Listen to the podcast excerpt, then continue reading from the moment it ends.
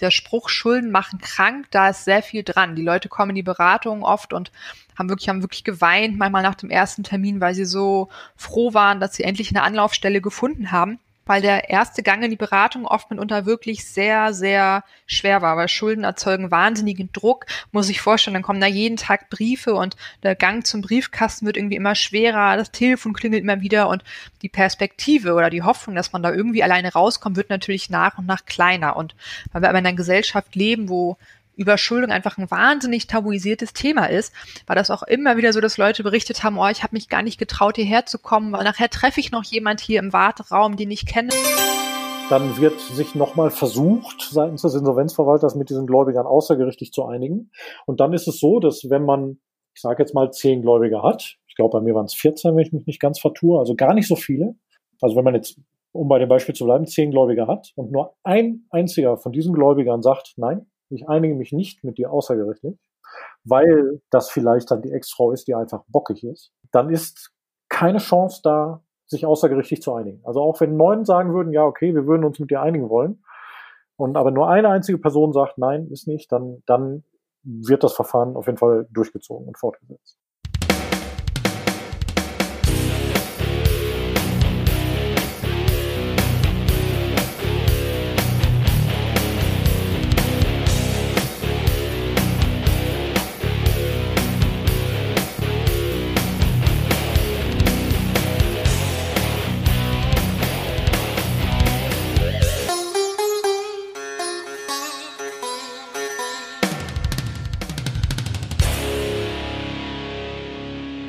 Moin Moin und herzlich willkommen zur dritten Staffel bei Der Finanz wie sorgt im Jahr 2019. Und wir haben in den vergangenen sechs Wochen mal wieder fleißig geplant und einige neue Folgen für dich vorbereitet. Das habe ich gemeinsam mit dem Finanzvisier Albert Warnecke natürlich wieder zusammen gemacht. Albert, ein herzliches Moin Moin nach Hamburg. Ja, hallo Daniel nach Lübeck. Ja, hier alles okay soweit. Und ja, bin ja auch ganz begeistert, dass unser Staffelkonzept, würde ich sagen, hat sich ja jetzt eigentlich bewährt, ne? dritte. Staffel mhm. eben und immer sechs Folgen. Und ich denke, das werden wir auch 2020 so weitermachen. Unser, unser Staffelkonzept mit diesem ja, Finanzvisier Classic, Finanzvisier Duell und äh, Finanzvisier Gast. Ja, was ist denn heute eigentlich am Start, mein Lieber? Welche von den drei Finanzvisier Flavors? Ja, heute haben wir eine etwas speziellere Folge, weil das haben wir in der Form auch noch nicht gemacht. Wir haben nämlich zwei Interviewgäste, die wir separat interviewt haben. Das heißt nicht in einer Viererkonstellation, hm. sondern nacheinander. Und es geht um Schulden, Überschuldung und Privatinsolvenz. Also hm. nicht ganz so schöne Themen zum Start der Staffel, aber sie sind natürlich sehr bekannt in, in Deutschland und in der Gesellschaft. Und deswegen ist es auch wichtig, dass man darüber spricht. Und äh, wir sprechen tatsächlich mit äh, Dr. Sally Peters über Verschuldung, was das Ganze bedeutet, war selber Schuldnerberaterin, kennt sich mit dem Thema sehr, sehr gut aus und haben im zweiten Interview unseren Hörer Oliver und Oliver ist privatinsolvent gewesen und er erzählt, wie es dazu kam und wie er da wieder rausgekommen ist und äh, das war auch nochmal sehr interessant, da solche Einblicke zu bekommen. Genau, normalerweise kommt ja unsere Medienempfehlung am Ende, wir haben jetzt ein bisschen geknobelt. Ähm, denke mal jetzt ein Wort unseres Sponsors Heute dabei wieder Blinkist. Blinkist ist die App, mit der du mehr als 3000 Sachbücher in nur 15 Minuten lesen und anhören kannst. Und ja, die gesamte Palette ist da. 25 Kategorien, Produktivität, Psychologie, Wissenschaft, Tipps und Tricks und natürlich alles in Deutsch und zum Teil auch in Englisch. Und ich erwähnte das schon, Thema Medienempfehlung. Daniel, du hast doch mal hier in deine Blinkist-Bibliothek gegriffen und hast uns was mitgebracht. Genau, ich habe da nämlich ein Buch über Schulden gefunden und das ist auch ein sehr interessantes Buch, nämlich Schulden die ersten 5000 Jahre von David Gräber und das ist ein bekannter Anthropologe. Er fordert in diesem Buch die konventionelle Meinung über den Ursprung von Geld heraus und zeigt, dass die Menschen bereits lange vor der ersten Münzprägung ein komplexes System von Kredit und Schulden verwendeten und das ist mal tatsächlich was anderes. Also es geht jetzt nicht darum, wie man äh, Schulden vermeidet, sondern wie man auch etwas Positives daraus ziehen kann und wie man dann auch die Finanzkrisen im letzten Jahrzehnt besser einordnen kann. Und ja, also die, die Blinks sind sehr interessant und wenn du das auch lesen möchtest, dann haben wir ein ganz spezielles Angebot für dich. Ja, genau. Und zwar haben wir hier im Moment die Aktion eben exklusiv für unsere Hörer und Hörerinnen. und auf äh, blinkist.de slash Finanzvisier bekommst du 25% Rabatt auf das Jahresabo Blinkist Premium. Also nochmal kurz zum Mitschreiben. Blinkist ist äh, B-L-I-N-K-I-S-T, also blinkist.de slash Finanzvisier. Da bekommst du deine 25% Rabatt. Ja, was wir vielleicht noch erwähnen sollen, du kannst Blinkist sieben Tage lang kostenlos testen und musst dich erst danach entscheiden, ob du Blinkist weiter nutzen möchtest. So, und jetzt würde ich sagen, auf in die Schlacht mit Sally und Oliver. Auf geht's.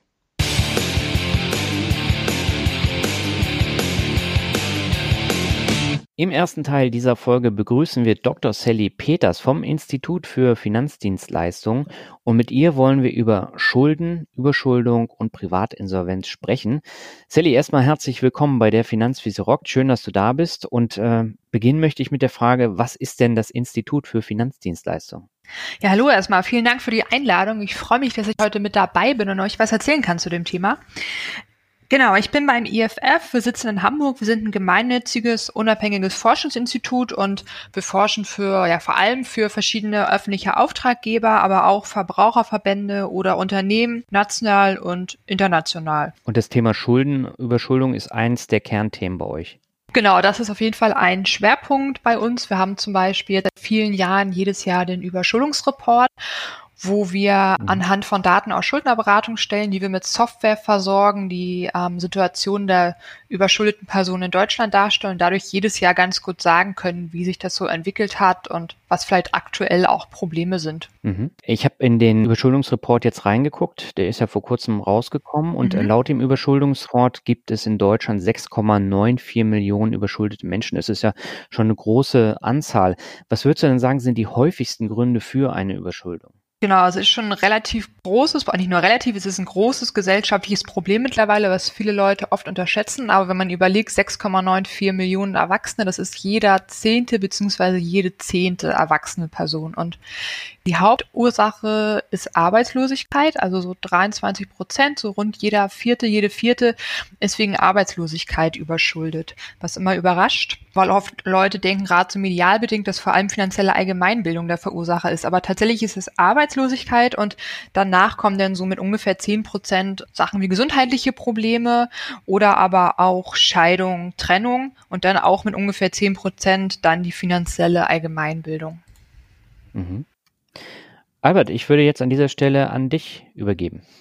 Ja, hallo Sally, auch von mir hier. Wir sitzen ja beide in Hamburg. Mhm. Ich hätte gerne noch mal eine Zusatzfrage hier und zwar, ich habe ja in dem Schuldungs Überschuldungsreport eben gelesen, dass es da eben auch ähm, verschiedene Gläubigertypen gibt, also mhm. die Banken, die Telekom-Leute, also die klassischen ähm, Verdächtigen. Und dann stand da auch was von öffentlich-rechtlich Gläubigern? Äh, sind das irgendwie äh, die Schuldner, die dann ihre GEZ-Gebühren nicht bezahlen? Oder was ist ein öffentlich-rechtlicher Gläubiger? Mhm.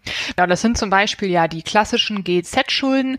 Das sind aber auch Schulden zum Beispiel wie Rückforderungen von den Jobcentern oder mhm. andere öffentliche Stellen, wie zum Beispiel ähm, im Fall von Unterhaltsvorschuss oder wenn mhm. Grundsicherungen, es da irgendwie Darlehen gab oder mhm. Überzahlungen, aber auch Sachen wie das Finanzamt zum Beispiel. Okay.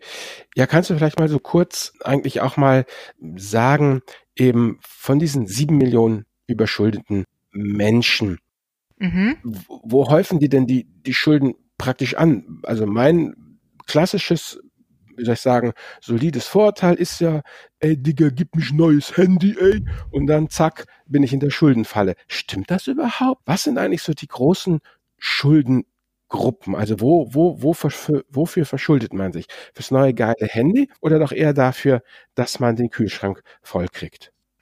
Nee, tatsächlich muss ich sagen, ist das tatsächlich ein ziemliches Vorurteil, was aber auch immer wieder kursiert.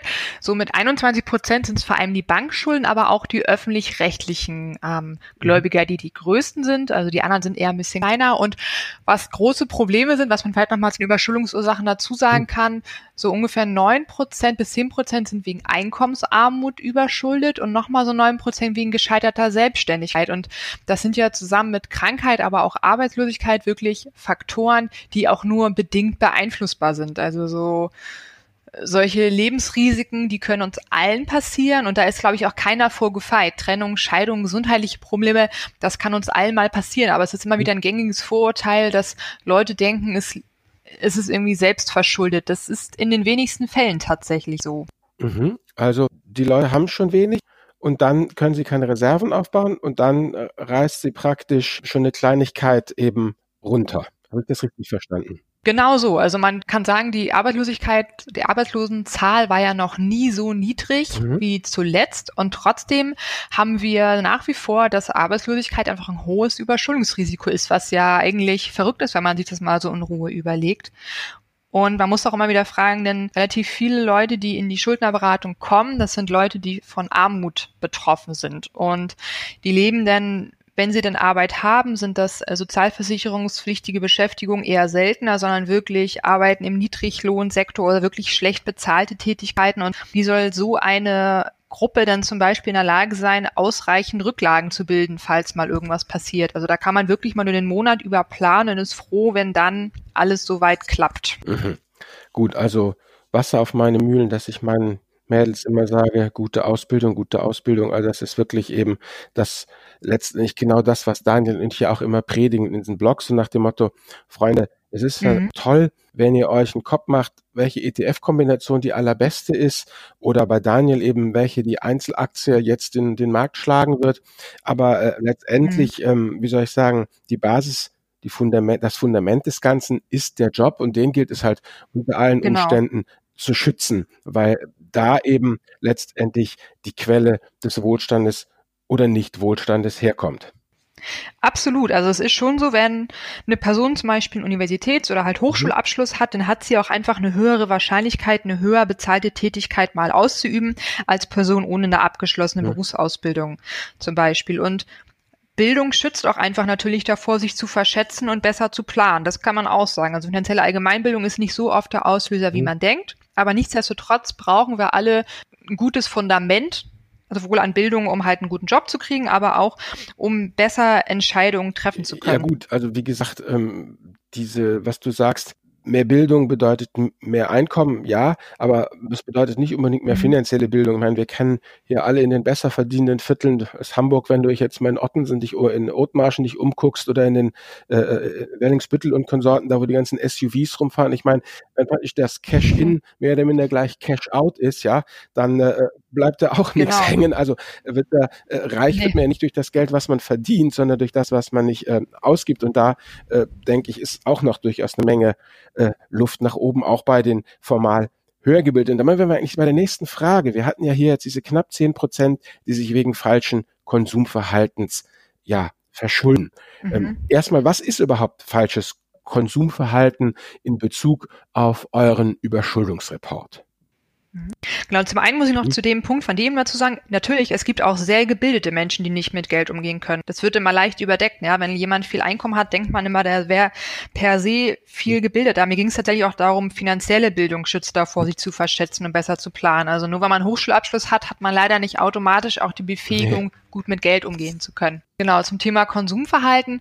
Die Statistik wird ja zusammen mit den Überschuldeten erhoben. Das heißt, die Schuldnerberaterinnen und Schuldnerberater gucken zusammen mit den Ratsuchenden, was war denn eigentlich die Ursache für die Überschuldung. Und da geht es bei Konsumverhalten auch darum, wo sind vielleicht falsche Entscheidungen mhm. getroffen worden, Kaufentscheidungen oder wo es vielleicht auch sind auch grundsätzliche Probleme mhm. irgendwie im Ausgabeverhalten, wo man sagen mhm. kann, okay, die haben schon dazu beigetragen. Aber nichtsdestotrotz ist sowas natürlich auch immer eine fließt auch immer eine subjektive Note ein, gerade bei ähm, Konsumverhalten, weil es ja auch eine sehr moralische Bewertung ist, zu sagen, jemand hat vielleicht ja falsch Geld ausgegeben. Ja, aber was sind denn so, so, so typische Sachen, die ihr dann unter falsches Konsumverhalten einsortiert? Das wäre vielleicht mhm. zum Beispiel, wenn man einen Handyvertrag abgeschlossen hat, der einfach ja preislich sehr teuer ist, obwohl mhm. es da mittlerweile ja auch, wenn man vergleicht, mhm. gute andere mhm. Angebote finden kann, die sehr viel kostengünstiger sind, aber vielleicht nicht mhm. unbedingt weniger Qualität haben.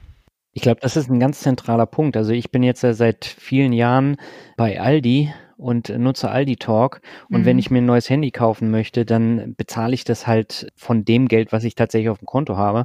Aber ich habe mir, ich glaube, noch nie so einen teuren Vertrag andrehen lassen.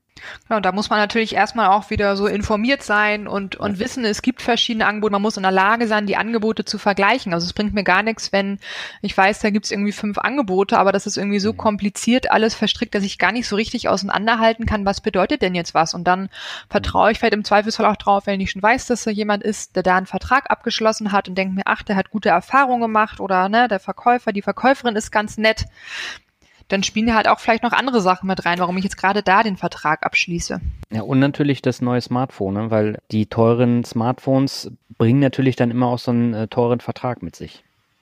Genau, auch das kann natürlich ein Faktor sein. Wobei ja zum Glück die Handys mittlerweile immer günstiger werden. Und wenn man da mhm. gut vergleichen kann, man auch da gute Angebote machen kann. Aber dafür, es ist auch eine Kompetenz, überhaupt vergleichen zu können und überhaupt mhm. feststellen zu können, wo kriege ich denn überhaupt meine Sachen jeweils her. Aber da gibt's doch diese ganzen Portale auch hier, wie heißt es da, Mensch, Daniel, dieses eine ganz große, dieses Vergleichsportal, wo die Leute immer ihre Deals, My Deals, ne? Mhm. Da, da, tobt doch auch der Bär. Also da sind ja schon eine ganze Menge Leute mhm.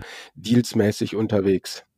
Auf mhm. jeden Fall. Aber sowas kennen halt auch noch nicht alle. Also mhm. auch bewusst recherchieren zu können, wissen zu können, was gibt es für mhm. Portale, was gibt es halt auch für unabhängige Portale. Also auch nicht allen ist ja bewusst, dass Portale wie Check24 oder mit Sicherheit auch MyDeals natürlich werbefinanziert sind und es Gründe gibt, warum da bestimmte Angebote ganz oben stehen und dass mhm. da nicht unbedingt das dass Qualität und qualitätsmäßige beste Angebot da oben steht, sondern dass natürlich auch die Anbieter dafür zahlen mitunter. Wie steht denn euer Institut zu folgender Situation. Ich bin ja, verzeih es mir Daniel, immer noch bei der Postbank. Wenn ich mich da jetzt immer online einlogge, die haben ihre ganze Oberfläche geändert, ja. Früher hast du dich eingeloggt, hast du gesagt, mhm. okay, gibst Kontonummer, klickst drauf, meine Kontonummer 4711, zacker, dann kam halt, was die Umsätze waren und gut war's. Jetzt haben sie da was Schickes vorgeschaltet.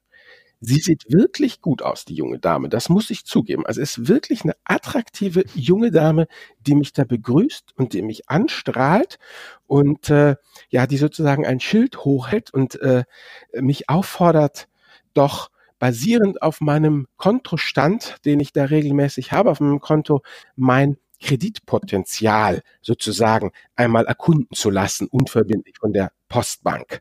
Also äh, empfinde ich persönlich eher mhm. schon fast als äh, Nötigung, weil die natürlich bei jedem Einloggen da auftaucht, ja, und mich anstrahlt und mir sagt, Hallo, Kollege, wie wär's mit uns und dem Kreditpotenzial? Ich meine, und irgendwann bist du dann doch weich gekocht, oder?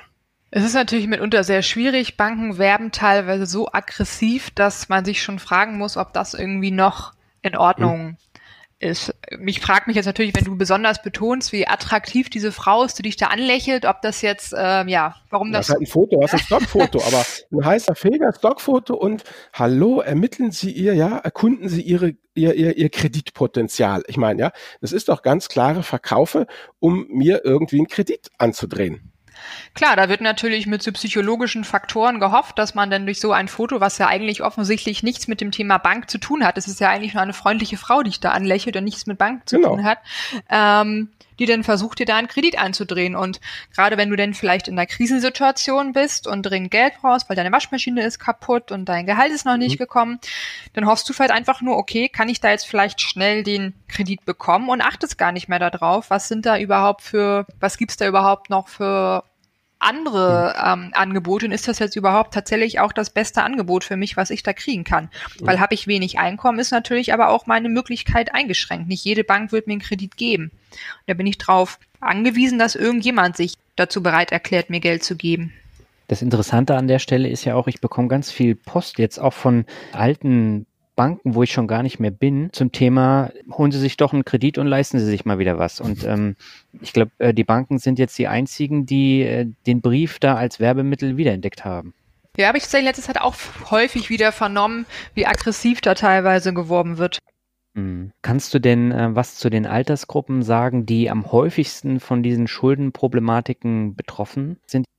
Also tatsächlich sagt man immer wieder, ähm, vor allem unter 30 findet sich eine hohe Schuldnerquote. Das hat man auch jetzt im Kreditreform ähm, Schuldneratlas dieses Jahr gesehen. Da waren es irgendwie 13, knapp 14 Prozent. Mhm. Die meisten Ratungen, also ungefähr die Hälfte, sind so zwischen 25 und 45, wo man ja sagt, so ein bisschen so Rush-Hour des Lebens, da kommen viele Sachen zusammen, ne? man gründet eine Familie und die wieder Kosten verursacht und mitunter sind schon die ersten pflegebedürftigen Eltern, um die man sich kümmern muss. Was tatsächlich noch interessanter ist, finde ich, als die Altersgruppe, ist sogar, welche ähm, generellen Gruppen von Menschen besonders betroffen sind. Und da ist besonders auffällig, dass Alleinerziehende total einen hohen Anteil in der Schuldnerberatung haben. Die tauchen damit unter dreimal so häufig auf wie in der normalen Bevölkerung, was ich sehr erschreckend finde. Mhm. Mit steigender Kinderzahl steigt halt auch die Betroffenheit in der Schuldnerberatung. Mhm. Kannst du denn ungefähr auch sagen, wie hoch die Schulden im Schnitt sind? Ja, das sind so um die 14.000 Euro waren das jetzt so zuletzt. Das ist ja dann auch schon eine Summe, die man nicht so leicht dann zusammenkratzen kann von dem Gehalt. Genau, wenn man ein niedriges Einkommen hat, dann ist es auf jeden Fall schwierig und dann können halt auch schon so eine Summe wie ja 14.255 Euro sind es genauer gesagt, mhm. dazu führen, dass man es nicht mehr zahlen kann. Aber interessant ist auch, die meisten sind halt wegen sehr geringen Summen überschuldet. Also so 40 Prozent ungefähr haben Schulden, die sind sogar kleiner als 10.000 Euro. Und das ist natürlich verrückt, wenn schon Schulden von weniger als 10.000 Euro dazu führen, dass man ja kaum in der Lage ist, die zurückzahlen zu können, weil man einfach kaum Rücklagen hat. Mhm. Gibt es denn so eine Zahl, ab wann ich als überschuldet gelte? Nee, da gibt's keine absolute Zahl. Das hängt tatsächlich von der individuellen Situation ab. Also hat man ein gutes Einkommen, es hat gute Rücklagen, dann kann man auch bei 50.000 noch gut oder mehr sogar in der Lage sein, Sachen gut zurückzuzahlen. Bin ich aber zum Beispiel alleinerziehend, ähm, lebt von SGB-II-Leistung, also ja umgangssprachlich Hartz IV, dann können schon 3.000 Euro dazu führen, dass ich einfach nicht in der Lage bin, das gerade zurückzuzahlen und kaum eine Möglichkeit sehe. Sally, dürfe ich mal ja. kurz dazwischen gehen? Könntest du vielleicht für mich und auch für unsere Hörer und Hörerinnen mal definieren, was ist der Unterschied zwischen verschuldet und mhm. überschuldet? Verschuldung gehört, sage ich mal, in unserem ja doch kreditbasierten Wirtschaftssystem zum Alltag. Also, dass man Schulden eingeht, ist jetzt heutzutage völlig normal und ja auch ein gewünschtes Verhalten und passiert ja ja mehrmals im Monat sogar. Als überschuldet gelte ich, wenn ich über einen längeren Zeitraum oder absehbar einfach nicht mehr in der Lage bin, mit meinem Einkommen oder auch mit meinem Vermögen meine Ausgaben zu begleichen. Also wenn völlig klar ist, über mehrere Monate wird offenbar, ich schaffe es einfach nicht mehr, die Rechnung zurückzuzahlen, weder mit meinem Einkommen, weil es mhm. einfach nicht reicht und ich auch keine Ersparnisse mehr habe. Okay, also das ist einfach dann echte eine Liquiditätsklamotte. Genau. Okay. Ähm, vielleicht, ich habe hier deine Bio gelesen. Du warst ja auch sieben Jahre Frontfrau. Genau. Wie muss ich mir denn jetzt den Arbeitstag von Sally Peters, Schuldnerberaterin, vorstellen? Du kommst dann morgen ins Büro, schließt auf, setzt dich hinter den Schreibtisch und was passiert dann? Ich habe dann mehrere Termine am Tag gehabt mit ähm, Klienten und Klientinnen, habe mit denen gemeinsam besprochen, wie ist die aktuelle Situation, wie geht's weiter, wie ist die aktuelle Lebenssituation, was kann man machen. Ähm, es ist zum Beispiel so, jemand kommt zum Erstgespräch, bringt all seine Unterlagen mit und dann haben wir uns erstmal angeschaut, okay, wie ist denn gerade die Situation und dazu gehören nicht nur die Schulden, sondern dazu gehört auch die ganze andere Lebenssituation, weil Schulden, sag ich mal, haben das Potenzial, sich auf das komplette Leben einer Person auszudehnen mhm. und sehr viele Probleme auch in anderen Bereichen zu verursachen. Also wenn ich zum Beispiel überschuldet und meine Gläubiger versuchen an ihr Geld mhm. zu kommen und natürlich auch nachvollziehbarerweise versuchen, mein Konto zu fänden oder versuchen beim Arbeitgeber zu fänden, kriege ich natürlich mitunter auch relativ schnell Probleme bei meinem Arbeitgeber. Mhm. Und Schulden belasten auch einfach natürlich sowohl psychisch als auch physisch. Also der Spruch, Schulden machen krank, da ist sehr viel dran. Die Leute kommen in die Beratung oft und haben wirklich, haben wirklich geweint, manchmal nach dem ersten Termin, weil sie so froh waren, dass sie endlich eine Anlaufstelle mhm. gefunden haben weil der erste Gang in die Beratung oft mitunter wirklich sehr, sehr schwer war, weil Schulden erzeugen wahnsinnigen Druck, muss ich vorstellen. Dann kommen da jeden Tag Briefe und der Gang zum Briefkasten wird irgendwie immer schwerer, das Telefon klingelt immer wieder und die Perspektive oder die Hoffnung, dass man da irgendwie alleine rauskommt, wird natürlich nach und nach kleiner. Und weil wir aber in einer Gesellschaft leben, wo Überschuldung einfach ein wahnsinnig tabuisiertes mhm. Thema ist, war das auch immer wieder so, dass Leute berichtet haben, oh, ich habe mich gar nicht getraut, hierher zu kommen, weil nachher treffe ich noch jemand hier mhm. im Warteraum, den ich kenne oder ich traue mich gar nicht zu sagen, dass ich da irgendwie ein Problem habe. Und dann waren die wahnsinnig dankbar dafür, dass es denn ein Angebot gibt, was sie unterstützt und gemeinsam mit ihnen guckt, wie kann man da jetzt eigentlich wieder rauskommen? Bringen die dann wirklich auch am Anfang schon alles mit oder musst du sie auch nochmal zurückschicken und darum bitten, dass noch was, was organisieren eigentlich die Leute, die dann da kommen? Weil das eine hat mit dem anderen nichts zu tun, verstehst du? Man denkt ja so, ja Gott, überschuldet sind das irgendwelche Messis, Chaoten, Dumpfbatzen, die bringen ja sowieso nicht auf die Reihe, aber sie können ja trotzdem hochorganisierte Leute sein, die halt nur irgendwie jetzt unter die Räder gekommen sind und die trotzdem irgendwie versuchen, den Kopf über Wasser zu halten. Genau, absolut. Also das sind mhm. Leute wie du und ich auch mitunter, die in der Schuldnerberatung auftauchen. Also natürlich gibt es auch Menschen, die Probleme vielleicht haben, ihre Papiere zu sortieren, ohne Frage. Da kommen manchmal auch Leute mit ja 100 ungeöffneten Briefen oder mit der mhm. berüchtigten Sporttasche, die voll mit Briefen ist, ohne Frage. Auch das gibt es. Aber es gibt ebenso viele Leute, die wirklich mit ja sortierten mhm. Unterlagen kommen oder mit denen man sich dann gemeinsam hinsetzt, die Unterlagen durchguckt und gemeinsam mit denen mhm. Weg findet. Also ich würde sagen, von A bis Z ist alles mit dabei. Und ja, es gibt kein Problem, was es nicht gibt. Genau. Und was ist denn dein Ziel? Erstmal nach dem, nach dem Erstgespräch. So, jetzt haben wir beide unser Erstgespräch mhm. gehabt. Du weißt jetzt, was ich verdiene, was ich nicht verdiene, wie meine Situation aussieht.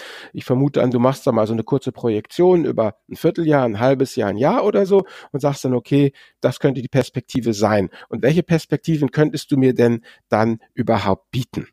Genau, wir gucken immer erstmal, was ist denn überhaupt das Ziel von der Person, die da vor mir sitzt. Die Ziele sind tatsächlich ganz unterschiedlich. Die können auch mit uns. Oh, ja klar, es kann auch erstmal sein, ich möchte erstmal wirklich mich hier in Ruhe beraten lassen, möchte erstmal hm. schauen, ich möchte, dass es mir gesundheitlich besser geht, ich möchte erstmal meine Ruhe haben. Also es ist nicht so, dass man da sitzt und schon nach dem ersten Gespräch sagen kann, wie mhm. es überhaupt weitergeht.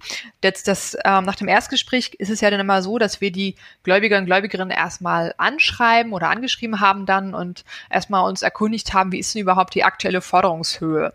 Und ist das überhaupt auch alles in Ordnung? Sind da irgendwie alle Zinsen und Kosten, sind die so in Ordnung, die da drin stehen? Das ist nämlich leider auch nicht immer der Fall. Mitunter sind die verjährt oder überteuert prüfen denn die mhm. Rückmeldung mhm. und dann ähm, kommen die Ratsuchenden wieder zum Gespräch, das schauen wir uns gemeinsam an und dann machen wir mal so eine Erhebung und sagen, okay, so und so sieht's jetzt mhm. aus nach unserer Lage und dann guckt man sich die persönliche Situation der Ratsuchenden an. Ist, wie ist es gerade mit Arbeit? Gibt's gerade einen Job? Der vielleicht mhm. auch genug Möglichkeiten zur Ratenzahlung bietet? Oder sagt man, okay, es gibt einfach gerade überhaupt keine Perspektive, überhaupt keinen Ausweg, dass das über Ratenzahlung leistbar ist? Dann kann auch mhm. ein Weg sein, dass man erstmal um Stundung, also um Geduld bittet, um erstmal die Situation mhm. vielleicht zu stabilisieren, gerade wenn es gesundheitlich schwierig ist. Mhm. Oder dass dann der letzte Weg, ein Antrag auf Eröffnung vom Verbraucherinsolvenzverfahren gestellt wird, also diese berühmte Privatinsolvenz, die mhm.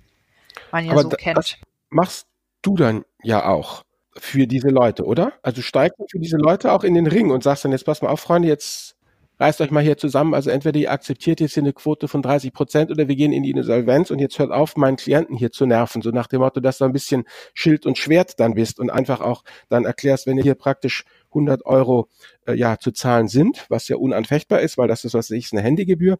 Und dann kommen da auf einmal über 50 Euro noch Mahn- und Versäumnisgebühren drauf, dass du sagst, nach äh, Paragraph 4711 BGB, tralala, das könnt ihr knicken, ja, das streichen mhm. wir mal zusammen und dann bleiben dann noch 121,70 übrig. So nach dem Motto, machst du sowas auch? Genau, wir gucken uns die Forderungsaufstellungen an, sagen zum Beispiel, ey, die, das hier ist schon längst verjährt zum Beispiel, oder hier sind irgendwie in einem Inkasso-Schreiben, da sind ähm, Gebühren drin, die so nicht erhoben werden dürfen. Wir sind schon parteilich auf der Seite der Klienten mhm. und Klientinnen natürlich und versuchen, die zu entlasten und zusammen eine Sache zu finden. Natürlich kann ich aber auch nachvollziehen, dass die Gläubiger und Gläubigerinnen ja ein berechtigtes Interesse haben, mhm. ähm, ihr Geld zu bekommen. Man da ist man dann so ein bisschen auch natürlich ähm, mittels Mann, mittels Frau und mhm. versucht gemeinsam einen Weg zu finden, der irgendwie für alle tragbar ist. Mhm. Okay. Ähm, Sally, wie lange dauert denn so ein Verbraucherinsolvenzverfahren? Also grundsätzlich dauert das Verfahren sechs Jahre. Man kann das unter bestimmten Voraussetzungen verkürzen. Mhm. Ähm, entweder auf drei oder auch auf fünf Jahre. Das schaffen tatsächlich aber die wenigsten Leute. Mhm.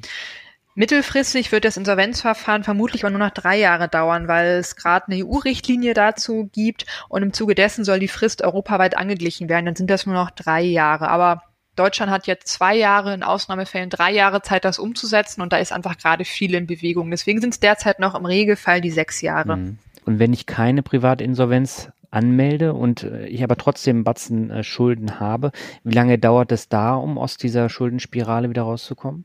Kommt tatsächlich auf die Situation von der Person drauf an. Das kann auch sein, dass ich mein Leben lang mit Schulden lebe, weil es einfach nicht machbar ist und einfach nicht zahlbar ist und ich mein Leben lang Kleinstraten zahle. Auch das gibt's. Mhm. Verbraucherinsolvenzverfahren ist ja mitunter mit sehr strengen Regularien belegt und kann für Leute auch großen Stress bedeuten. Oder wenn die gerade gesundheitlich einfach so angeschlagen sind, kann man auch, man kann es auch sein, dass man sagt, okay, es macht Sinn, einfach noch eine Weile zu warten, dass Leute dann so damit leben. Aber man muss schon sagen, tendenziell, es gibt Leute, die leben damit wirklich viele, viele Jahre, bevor sie überhaupt in die Schuldnerberatung kommen, weil sie entweder nicht wissen, dass es die Schuldnerberatung gibt oder hoffen, dass sie es irgendwie alleine hinbekommen oder Angst davor haben. Einige Leute gehen zum Beispiel nicht in die Schuldnerberatung, weil sie Angst haben, dass sie irgendwie Ärger bekommen oder ja wirklich nochmal sprichwörtlich zusammengefaltet werden. Mhm und so in Sorge sind, einfach weil sie das ja immer wieder wahrnehmen in der Gesellschaft, dass Überschuldung so tabuisiert ist, dass sie dann die Angst haben, dass es auch da genauso ist. Und die sind dann sehr erleichtert, wenn sie in die Schuldnerberatung kommen und da jemand ihnen gegenüber sitzt, der einfach gemeinsam mit ihnen guckt, wie man kann man die Person jetzt gut unterstützen, dass man da ähm, heil wieder rauskommt aus der Situation.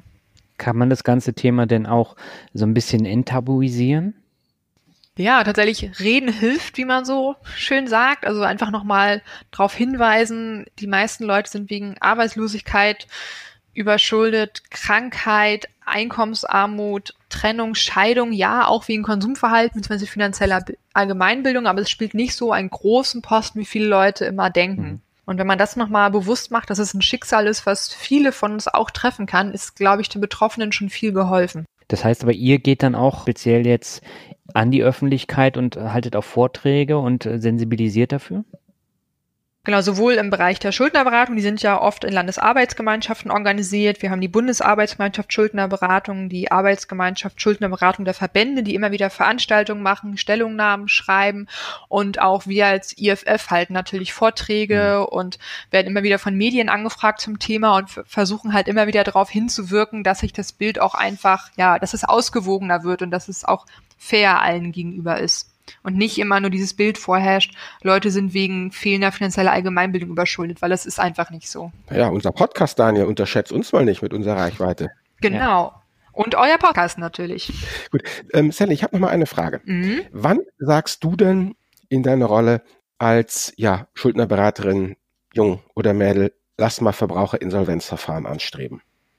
Das hat man immer so in seinem über den Daumen kann man immer so sagen, okay, hat die Person genug Einkommen oder Vermögen, dass man es innerhalb der nächsten sechs Jahre auch ohne Insolvenzverfahren monatlich mhm. abzahlen mhm. könnte?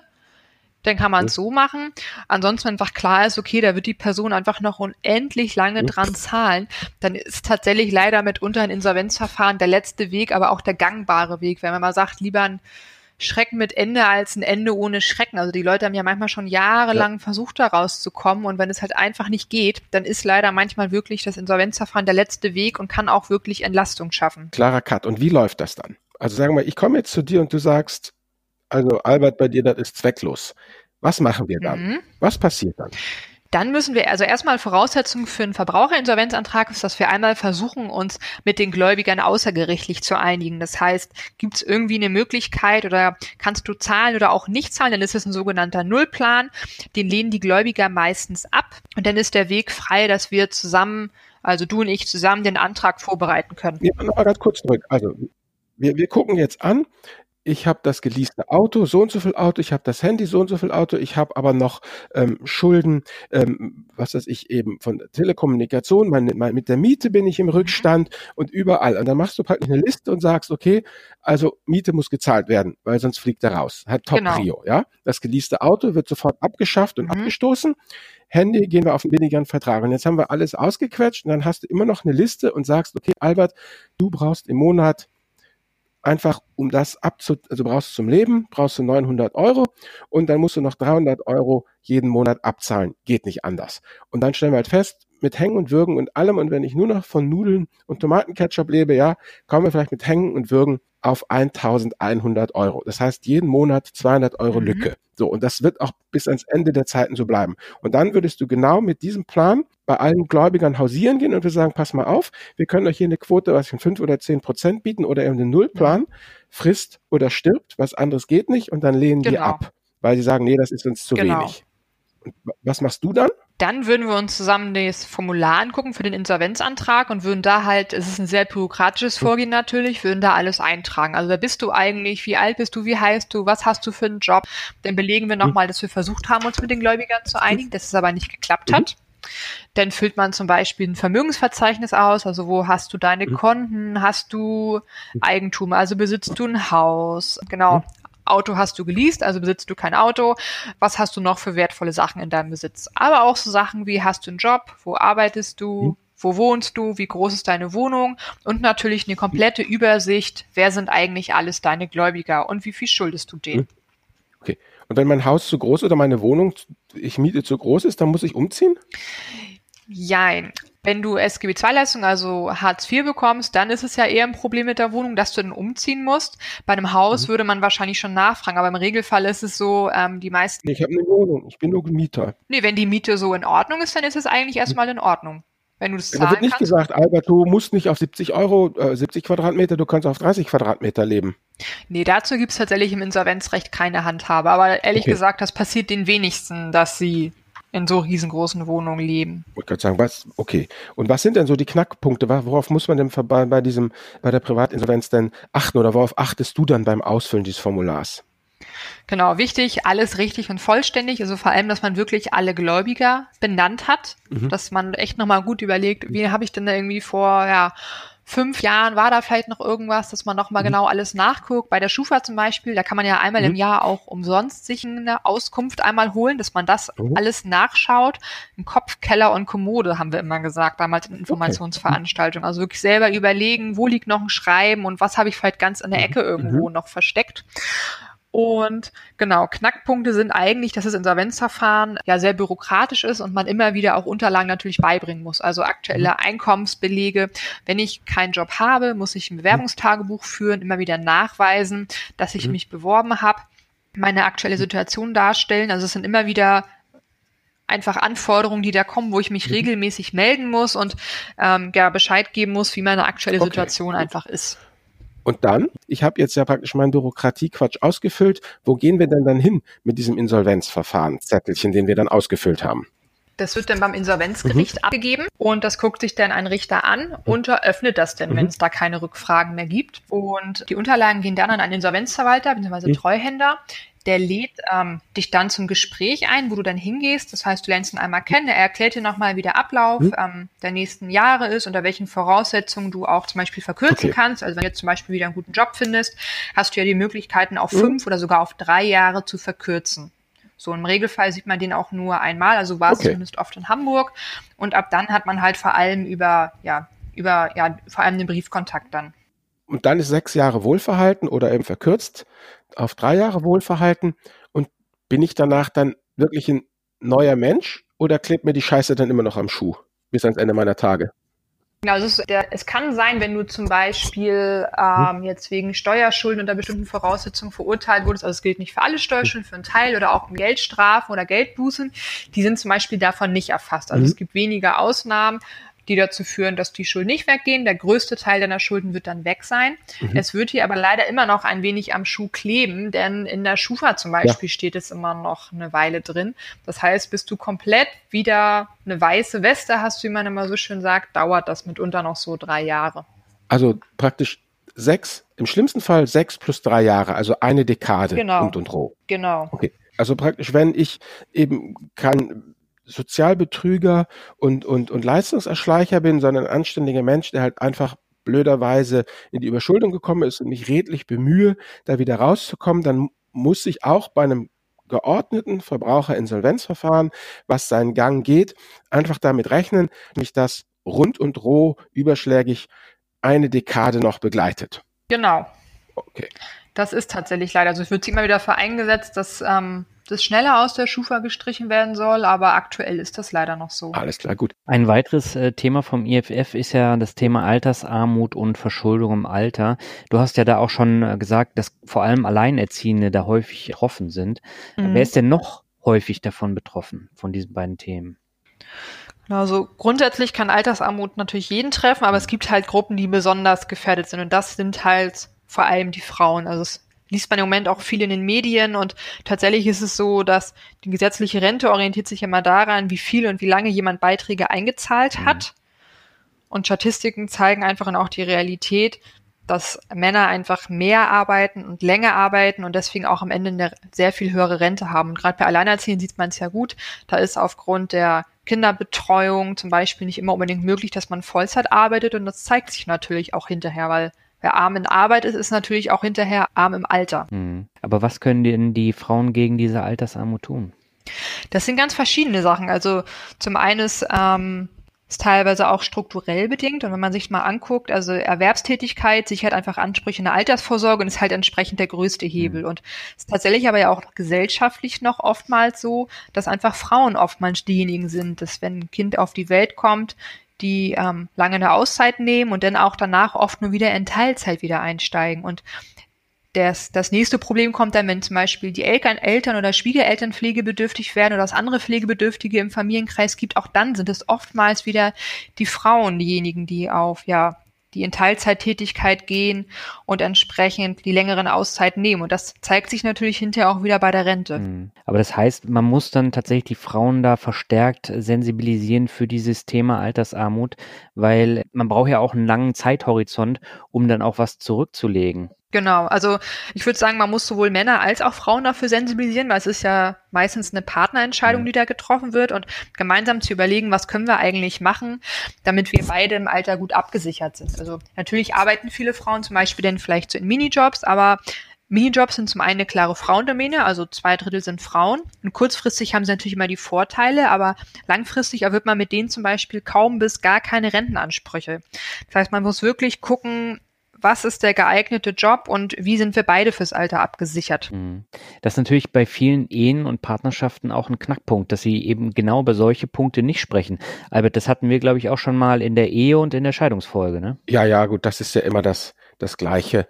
Aber ich denke, das geht schon ganz gut voran. Wie gesagt, meinen drei Töchtern trichte ich das ja auch ein, dass sie machen können, was immer sie wollen, solange es die Frau ernährt. Und äh, wenn ich da von meinen autonomen Zellen da, die jungen Männer, die da sind, also die dann irgendwie so Ende 20, Anfang 30 sind und dann geht's mit Heiraten los und so. Und etliche von denen achten auch schon sehr darauf, dass ihre Frauen da äh, äh, äh, am Ball bleiben und sich ihre eigenen Depots einrichten, ganz getreu dem Motto, äh, ein Mann ist keine Altersvorsorge. Aber umgekehrt ist es ja auch so, der Schlaumann von heute sagt ja, eine Frau ist eine halbe Altersvorsorge. Das heißt, ähm, die arbeitende Frau entlastet den Mann ja auch von dem Hauptfluch, ja, des 21. Jahrhunderts, nämlich der Arschkarte Familienernährer. Wenn beide ähm, arbeiten, dann ist natürlich auch der Mann irgendwie sicherer und besser ähm, aufgestellt, wenn nicht auf seinen Schultern alles lastet. Ich glaube, das sickert so ganz langsam durch und äh, in der Generation meiner Kinder wird das noch besser sein als in meiner Generation und da war es ja schon besser als in der Generation unserer Eltern. Sowas dauert halt leider einfach. Und natürlich ist es auch wünschenswert, wenn beide sich natürlich die Verantwortung der Beziehung teilen. Also es geht ja dann nicht nur um die Arschkarte Familienernährung, sondern auch einfach, dass man sich gemeinsam die Sorgeverantwortung ja, teilt. Papa muss ja auch hier kämpfen genau. mit den Kindern. Das ist halt der Unterschied, so wie Eltern das machen. Die Mütter machen dies und die Väter machen jenes und zusammen wird es dann hoffentlich eine runde Sache. Dann hätte ich noch einen letzten Aufschlag, Sally, und zwar, wir machen ja traditionell immer unsere Medienempfehlung. Wenn wir halt zusammen plaudern, der Daniel und ich, dann muss jeder von uns eine ranschleppen. Mhm. Aber äh, wenn wir halt Finanzvisier Gast machen, so wie mit dir, dann würden wir diese Ehre gerne dir als unserem Gast übertragen. Was kannst du, außer natürlich dem wunderbaren IFF Überschuldungsreport, noch unseren Hörerinnen und Hörern zu diesem Thema vorschlagen? Sei es ein Buch, sei es ein Film, das heißt eine Webseite. Was ist deine Medienempfehlung zum Thema Überschuldung, Privatinsolvenz, Verbraucherinsolvenz? Ich kann sehr die Dokumentation Milliardengeschäft in Kasso von Michael Richter empfehlen. Die lief kürzlich mhm. auf ARD und ist, glaube ich, auch immer noch in der Mediathek zu finden. Und die zeigt einfach nochmal sehr gut, wie die Inkasso-Branche sich oh, ja. in den letzten Jahren zu einer sehr lukrativen Branche entwickelt hat und ähm, was es da einfach für Probleme gibt und wird auch anhand von mehreren Beispielen ähm, gezeigt, was einfach Probleme in dem Feld mhm. sind. Und die ist wirklich sehr spannend und kann ich jedem nur ans Herz legen. Okay, Thema äh, in Kasso, ich hatte ja auch mal am Anfang hier ähm, so einen von diesen Billiganbietern für Strom und Gas gewählt, ne? Und dann sollte man ja auch irgendwie einen Bonus bekommen mhm. und dann habe ich den nicht bekommen und dann habe ich angeblich was nicht bezahlt. Also verstehst, also letztendlich haben die versucht, sich da rauszuwieseln. Mhm. Und dann hatte ich auch mit denen in Kasso-Büro zu tun. Und das waren super unangenehme Gesellen, ja. Und zwar für mich, der ich A, genügend Geld habe, ja, der ich aus einer super komfortablen Position heraus bin. Selbst ich fand diese Kreaturen absolut unterirdisch, ja, und habe mich tierisch über die ähm, aufgeregt und habe die auch mhm. entsprechend hart angefasst, ja. Ähm, äh, hat die aber nicht im geringsten beeindruckt. Und ich bin ja in einer super privilegierten Stellung. Wenn ich jetzt wirklich einen Haufen Schulden gehabt hätte, ja, genau. dann wäre ich ja nicht so wie so ein wütender Stier da aufgetreten, sondern hätte viel kleinere Brötchen gebacken. Also von daher kann ich das also natürlich nicht nachvollziehen, weil ich nicht in derselben Situation stecke, aber ich kann zumindest ein bisschen doch mitempfinden, wie, wie das ist, wenn da diese Inkasso-Heinis anrücken. Ja. Ich bin immer sehr froh, wenn, sage ich mal, auch äh, Leute, die jetzt von sich sagen, sie sind in einer guten finanziellen Position, auch über die Probleme berichten, die sie mit Inkasso-Firmen haben, weil natürlich Rechnungen müssen gezahlt werden, aber was halt überhaupt nicht geht, sind halt die so überteuertes oder unseriöses Inkasso, die Rechnungen, ne? Genau. Ja, das war so ein unseriöser Quatschkram. Weißt du, den wollten sie halt dann durchdrücken mit ihrem Inkassobüro. Na gut, dann bin ich natürlich auch. Und äh, ich bin ja dann auch wortgewaltig und war im Recht und habe dann richtig Druck gemacht und, und die entsprechenden ähm, staatlichen Stellen, ich habe auch so eine Aufsichtsbehörde für diese ganzen Versorger und habe da Druck gemacht und dann sind sie auch eingeknickt. Aber wie soll ich sagen, am, am Telefon darfst du da mit diesen Burschen darfst du nicht irgendwie gesund, also wie soll ich sagen, gute Kinderstube oder Höflichkeit an den Tag legen. Da musst du vollkommen, also wirklich äh, straßenkötermäßig gegen die vorgehen, sonst funktioniert das nicht, ja. Und das tust du halt nur, wenn du halt in so einer privilegierten Position bist wie ich und nicht, wenn du wirklich ein armer Kerl oder eine arme Frau bist, ja, mit, mit wirklich Schulden, die dir gerade über den Kopf zu wachsen drohen. Genau, da hast du halt überhaupt keine Nerven mehr einfach dafür, weil du halt auch, du weißt ja gar nicht, wie gehe ich überhaupt mit denen um. Das ist ja auch keine alltägliche Situation. Also, ne, du musst es ja auch erstmal schauen, bei wem kann ich mich denn da beschweren und so. Klar. Und das ist dann leider tatsächlich so, man muss sich auch leisten können, Recht zu haben. Und das können die Leute halt leider mitunter nicht. Und mhm. da ist es dann auch wirklich schwer, einen Weg rauszufinden, wenn man nicht weiß, an wen man sich jetzt zum Beispiel auch wenden kann, der mhm. einen unterstützt. Oder ich muss auch erstmal die Nerven haben, überhaupt ähm, loszugehen und jemanden zu fragen. Ja, du musst auch, wie gesagt, wenn du so sowieso drei Kinder hast und alleinerziehend bist und Stress und dies und das, dann hast du nicht mehr die Nerven, noch in den Krieg zu ziehen. Genau, da habe ich echt ganz andere Probleme. Da geht es eher darum, wie ich jetzt den nächsten Monat überstehe. Genau. Ich habe zum Abschluss nochmal eine allerletzte Frage. Und zwar, Sally, du hast ja auch zum Thema Armut und Überschuldung von jungen Erwachsenen promoviert und bist staatlich anerkannte Sozialarbeiterin mhm. und Sozialpädagogin. Was hat dich an diesem Thema so fasziniert, dass du äh, dem so viel äh, Zeit dann auch äh, widmest? Genau, für mich war es tatsächlich interessant, weil ich immer wieder in der Beratung gemerkt habe, dass das einfach eine Altersgruppe ist, die auf der einen Seite das höchste Armutsrisiko hat und gleichzeitig aber immer wieder mit diesen Vorurteilen zu kämpfen hat, dass ihnen gesagt wird, sie müssen sich einfach nur mehr bemühen und sie müssen sich nur kümmern und die Leute einfach total frustriert waren, weil sie immer wieder gesagt haben, Mensch, ich gebe doch irgendwie alles, aber wie soll ich das machen? Ich habe ein total geringes Einkommen, ich würde ja gern, ich arbeite und arbeite oder habe auch einfach nicht die Gelegenheit, irgendwie noch eine Ausbildung zu machen, weil ab einem gewissen Alter das einfach wahnsinnig schwierig ist und es immer wieder Probleme gab, weil man auch immer unterschätzt, wie sehr so zum Beispiel Arbeitslosigkeit, Wohnungslosigkeit und Schulden, wie das eigentlich alles jeweils zusammenhängt. Also überschuldet ist es wahnsinnig schwer, eine Wohnung oder auch einen Job zu finden. Ohne Job eine Wohnung finden ist total schwierig und eine Wohnung kriegt man aber auch nicht, wenn man keinen Job und kein Einkommen hat. Und wenn man einfach erstmal in diesem Teufelskreis drin ist, ist das total schwierig, da irgendwie wieder rauszukommen. Und gerade bei jungen Erwachsenen kommt es immer wieder so, dass die so erhöhte Anforderungen irgendwie gestellt werden, dass es total schwierig schwierig ist für die da wieder rauszukommen, weil es gleichzeitig kaum Möglichkeiten gibt, da irgendwie einen Ausweg hinzukriegen, wenn man erstmal in dieser Armutsfalle sitzt. Das ist ja schon bekannt seit dem Hauptmann von Köpenick, ne? Ohne Aufenthaltsgenehmigung kriegen sie keine Arbeitsgenehmigung, ohne Arbeitsgenehmigung kriegen sie keine Aufenthaltsgenehmigung, junger Mann. Fertig. Genau. Eigentlich ein altbekanntes Problem und trotzdem hat man noch nicht so recht eine Lösung dafür gefunden. Ja. Dieser Bootprozess. Ja gut, deshalb predige ich ja auch immer allen jungen Leuten, meinen Töchtern auch immer, bleibt zumindest mit einem Fuß im System. Ja, wenn das System weiß, was es mit euch machen soll, wenn ihr einen Status habt, das ist ja auch bei den jungen Leuten hier, wenn sie dann alle ihr Gap hier machen wollen, ja, das deutsche mhm. Sozialgesetzbuch kennt kein ja.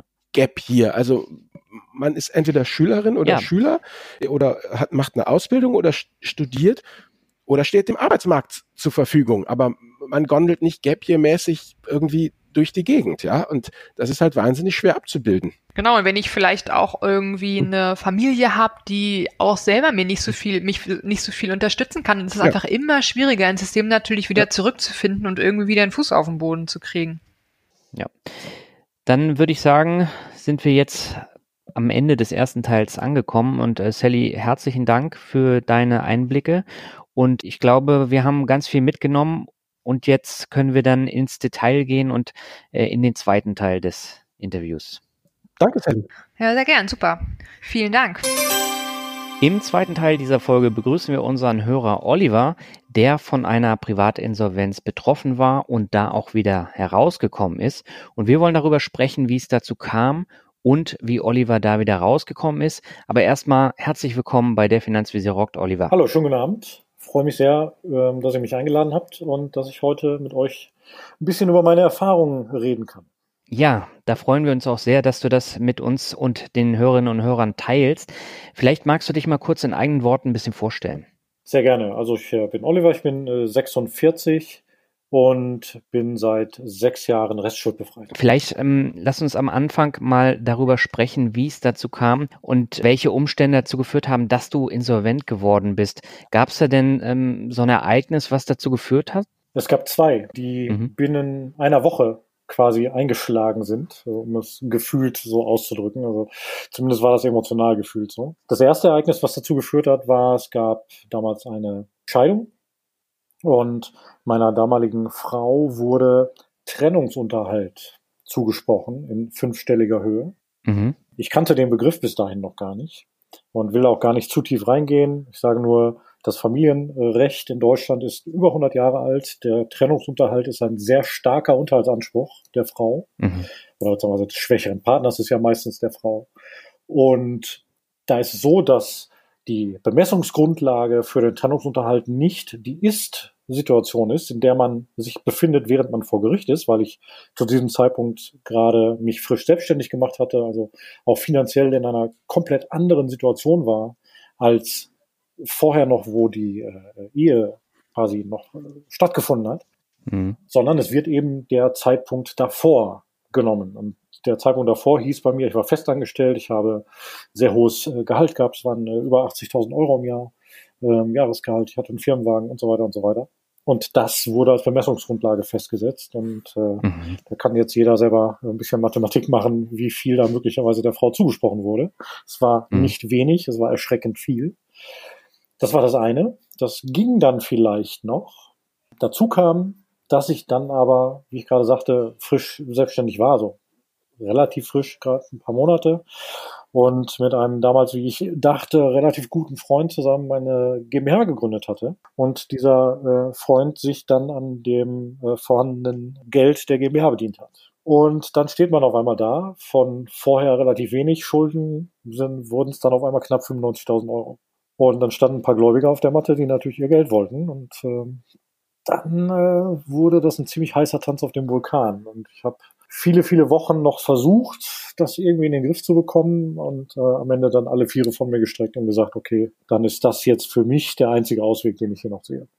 Mhm. Aber das heißt ja, du standst dann am Anfang wirklich vor so einer Wand, wo man dann gar nicht mehr weiß, in welche Richtung man sich jetzt drehen soll und wie man das dann wieder ja wegschaffen soll, oder? Völlig. Das war auch eine ganz, ganz schwierige Situation, damit umzugehen, weil, also ich habe mich natürlich schon auch sehr lange als Opfer gefühlt. Mhm. Ähm, aus heutiger Sicht weiß ich, die Sichtweise ist natürlich viel zu einfach und es gibt zwei Seiten der Medaille. Da gehören ganz viele Faktoren zusammen. Also insofern ist diese Sichtweise, wie ich sie damals erstmal empfunden hatte, natürlich falsch und, und wird dem Ganzen noch nicht gerecht. Nichtsdestotrotz fühlt man sich erstmal so und, und man, man neigt dann dazu, so virtuell so ein bisschen um sich zu prügeln und natürlich auch Fehler erstmal nicht bei sich selber zu suchen. Und Nichtsdestotrotz, man ist sehr verzweifelt einfach und man weiß nicht, mhm. wie konnte es dazu kommen und von was, was kann ich jetzt tun und wie komme ich da jetzt wieder raus. Das war schon wahnsinnig schwer. Hm. Albert, ich würde an dieser Stelle mal an dich übergeben.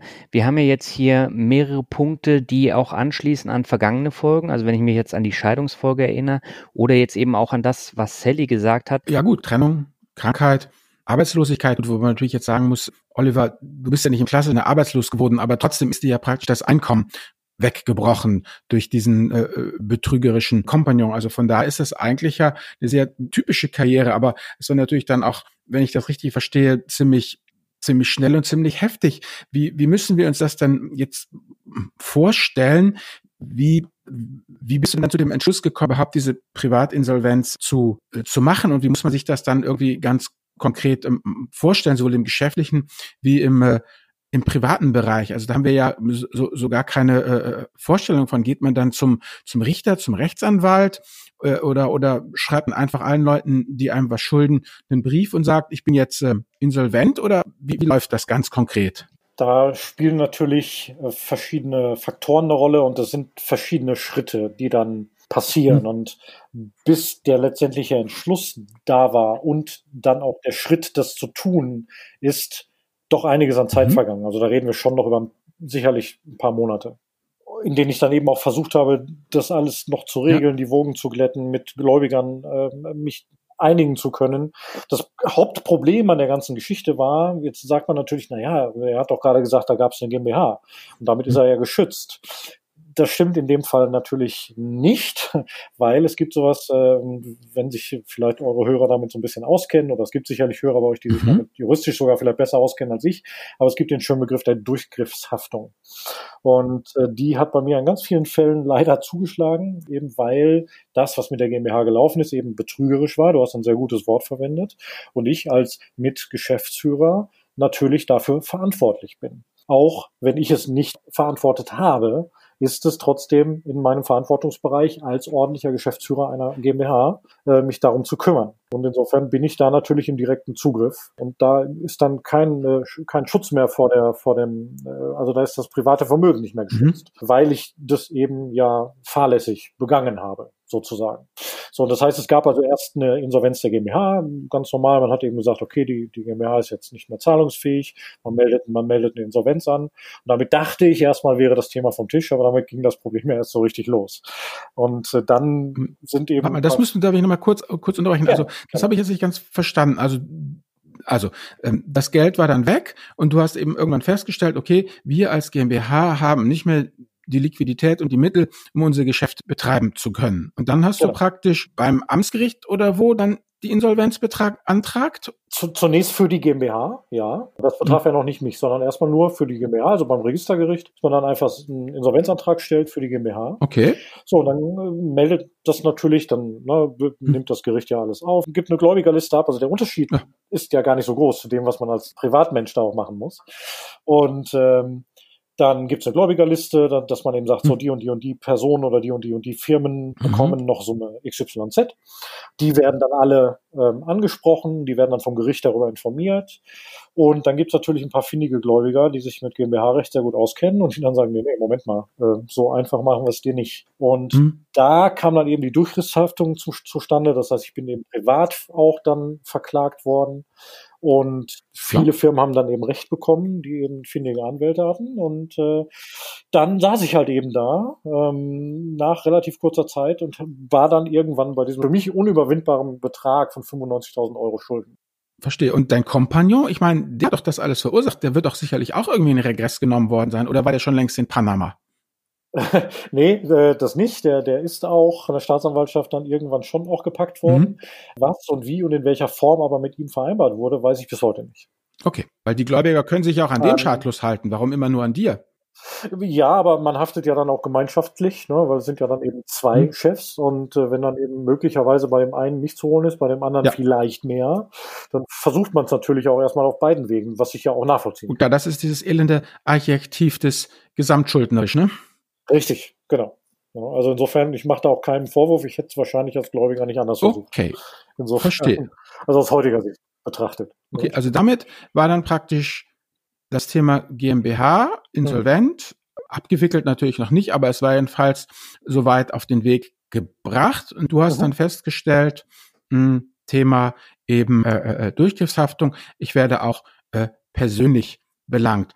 Nun hatten genau. wir dann noch die Sache mit der Scheidung. Und ähm, was ich da, also jetzt in einem anderen Fall jetzt hier auch, unsere Steuerberaterin hat da mit dem auch mal gesprochen und der hat mir gesagt, so nach dem Motto, mit Gläubigern aus der Wirtschaft kann man sich irgendwie einigen, mit Banken auch. Mit dem Finanzamt sich zu einigen, ist fast unmöglich. Und die, die am allerschlimmsten, am unsozialsten sind, die sofort alles wirklich in den Ruin treiben, sind die sogenannten Sozialkassen, weil die unbarmherzig auf allem bestehen, die stunden nichts und die ziehen alles durch. Und wenn sie halt dann eine, verbrannte Erde hinterlassen, ist ihnen das auch egal. Also wenn es irgendwie um Sozialabgeben geht oder so. Und jetzt frage ich mich, ob dieses Thema Scheidung und Unterhaltsanspruch da in dieselbe Kategorie fällt, also praktisch unfehlbar und die Gegenseite ist auch nicht bereit, irgendwelche Kompromisse zu machen. Äh, nicht so richtig an der Stelle. Ähm, ja, du hast natürlich vollkommen recht. Also gerade Sozialabgaben und Steuern ist das Wichtigste bei einer Firmeninsolvenz. Das habe ich auch gelernt. Zum Glück gab es da keine Rückstände und zum Glück war da alles beglichen. Es ist auch wirklich so gewesen, dass der Insolvenzverwalter, den man dann hat, das ist übrigens auch eine Parallele zur Privatinsolvenz, da kommen wir ja gleich dann nochmal zu, wirklich bei, einem, bei, einer, bei einer Firmeninsolvenz auch als allererstes dort nachgefragt hat und das geklärt hat, liebes Finanzamt, die und die Firma äh, wie sieht's da aus? Bestehen da noch Steuerschulden? Und äh, das wurde in der Tat als allererstes geklärt. Ja, also bevor die, die Telekom was kriegt, bevor Vodafone was ja. kriegt, kriegt ja. kriegen die Sozialkassen ihr Geld, weil sonst landest du im Gulag. Wahrscheinlich, genau. Aber, aber der Staat steht an Stelle Nummer hm. eins an der Stelle, genau. So, und bei der Scheidung äh, ist es eben dann ein rein zivilrechtlicher Anspruch okay. äh, an der Stelle. Und da muss man dann halt eben zivilrechtlich die üblichen Wege gehen, um das dann okay. einzutreiben. Dann das erste Drama ganz gut geschafft, den ersten Akt. Der zweite Akt war ja dann, genau. ich meine, also wie soll ich sagen, ich stelle mir das immer auch so, es wird ja dann auch, wie sagen, von uns uninformierten Laienkreisen, wenn irgendwie was nicht so gut läuft, dann sagt man, das zahle ich nicht, da gehe ich halt in die Privatinsolvenz. Aber ich glaube, ähm, da hat man doch viele schlaflose Nächte. Das ist doch nicht einfach so, dass man sagt, na gut, Mai, es läuft halt nicht mehr so richtig, ich mache Privatinsolvenz und ihr könnt mich alle mal, sondern ähm, wie soll ich sagen, wie, wie, wie reift denn dann der Entschluss, diesen Schritt überhaupt zu, zu gehen? Also es ist ja schon auch, äh, wie soll ich sagen, finde ich schon sehr heroisch, muss ich ganz offen sagen. Das ist eine sehr gute Frage. Müsste ich jetzt wahrscheinlich sehr lange drüber nachdenken, bis ich da die richtige, komplette Antwort zu habe. Ähm, mhm. Spontan mhm. ist es auf jeden Fall so, das war keine Entscheidung, die ich über Nacht getroffen habe. Das definitiv nicht. Also mhm. diese ganze Situation hat sich ja auch hingezogen über einen, einen gewissen Zeitraum.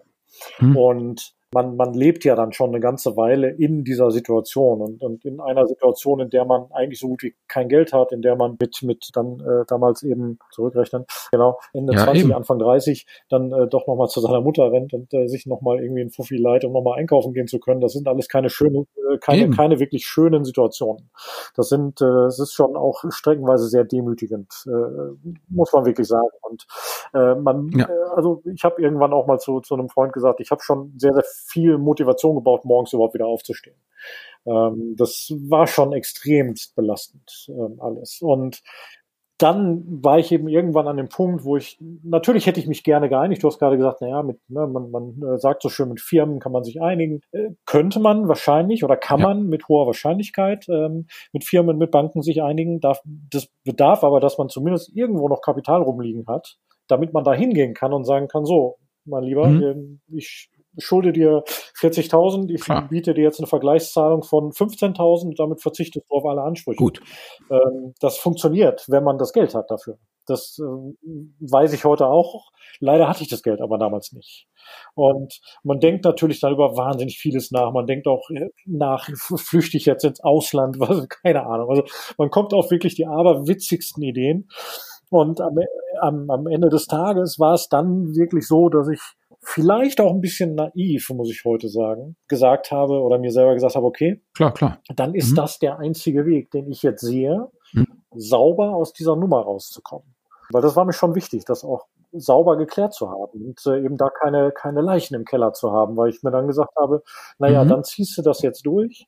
Ne, das, ich habe mich da viel eingelesen, habe dann gesagt, naja, okay, ne, so sieben Jahre, mhm. dann äh, bist du mit 40 schuldenfrei. Ist doch auch nicht verkehrt und, und äh, habe mir gedacht, naja, viele andere haben mit 40 immer noch wahnsinnige Schulden, wenn es das Eigenheim ist, was sie abbezahlen müssen. Mhm. Und äh, war erstmal eine verlockende Aussicht und eine verlockende Idee. Ähm, rückblickend betrachtet muss ich sagen, war es auch für mich die richtige Entscheidung, das zu tun.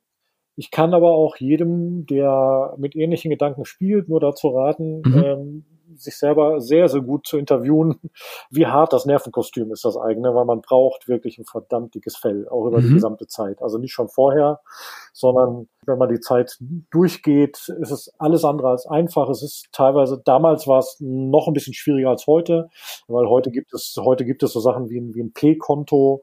Ähm, das, äh, das gab es alles nicht, wo ich hier in die Privatinsolvenz gegangen bin. Das Vielleicht müssen wir noch kurz unterbrechen. Was ist ein P-Konto? Ähm, das ist ein, ein, äh, ein, ein Pfändungs pfändungsfreies oder pfändungssicheres Konto. Ich, muss jetzt ganz vorsichtig sein, weil ich kein Experte bin auf dem Gebiet. Mhm.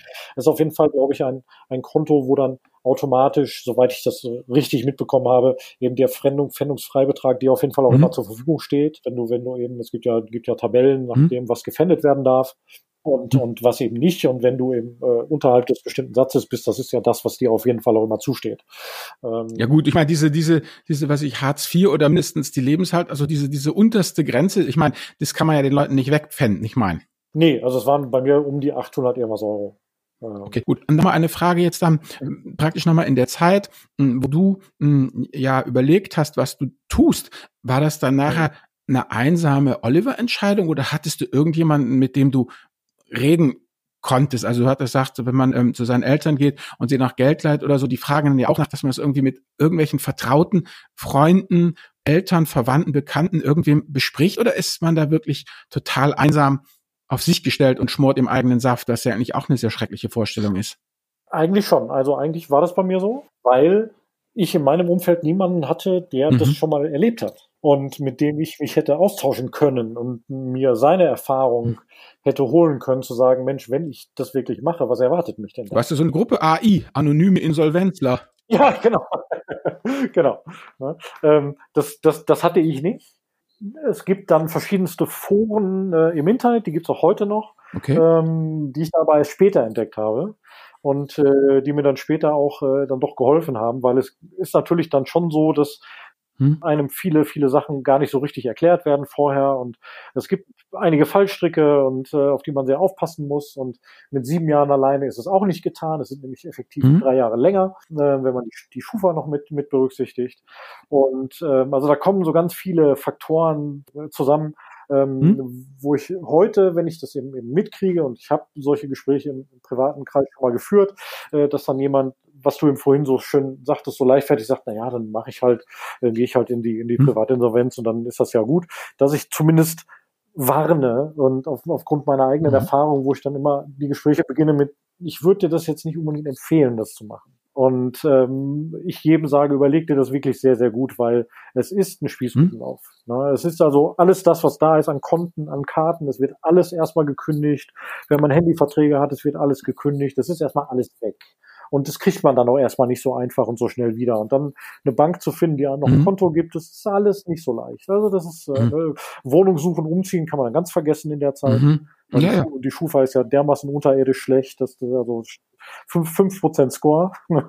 so. Und, und das eben für, für, für äh, zehn Jahre und nicht für sieben. Und ähm, all solche Geschichten. Also ähm, da sind ganz, ganz viele Dinge, auf die man sehr, sehr aufpassen muss. Genau, wenn du vielleicht nochmal uns einen Zeitstrahl geben könntest, Oliver. Wann fing es an, praktisch? So, dass mal kurz mal sagen, praktisch von sagte, wie alt warst du, als du gesagt hast, ich mache Privatinsolvenz oder es hilft nichts, ich muss die Privatinsolvenz durchziehen? Was waren dann so die Meilensteine, die Kernmeilensteine nach wie vielen Jahren und seit wann bist du sozusagen wieder komplett Herr der Lage? Mhm. So, jetzt muss ich überlegen. Also, ähm, 2013 wurde ich restschuldbefreit, das ist jetzt sechs Jahre her. Also das mhm. heißt, mit, ich habe genau mein Ziel erreicht, mit 40 war ich schuldenfrei. Mhm was ich bis heute bin und wo ich bis heute auch äh, wahnsinnig stolz drauf bin, äh, einfach äh, immer sagen zu können, ich bin restlos schuldenfrei. Das ist eine, eine, für, eine für mich ein, ein, nach dem, was ich alles hinter mir habe, etwas, wo ich, was mir wahnsinnig wichtig geworden mhm. ist, einfach äh, in der heutigen Zeit. Und ähm, so, das heißt 2013 und davor sieben mhm. Jahre zurück, also 2006, habe ich den Antrag gestellt. Und auch mhm. um die Frage von dir vorhin aufzugreifen, wie passiert das? Es ist relativ ähnlich zu einer, zu einer geschäftlichen Insolvenz. Ähm, das heißt, man schreibt eben selber, beziehungsweise es gibt Antragsformulare, die kann man sich sogar auch aus dem Internet runterladen und die reicht man dann beim Amtsgericht ein. Okay. Und das Amtsgericht bestellt dann einen Insolvenzverwalter. Das ist ein auf, auf Insolvenzrecht spezialisierter Anwalt, der vom Gericht eben dafür pauschal bezahlt wird, dass er sich dann um so Leute kümmert.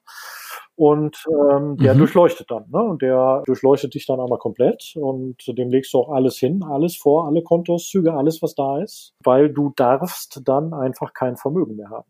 Weil wäre äh, Vermögen da, mhm. dann würde das eben zur Insolvenzmasse geführt. Und das Wichtigste an der Stelle ist auch, es gibt Gerichtskosten, die entstehen.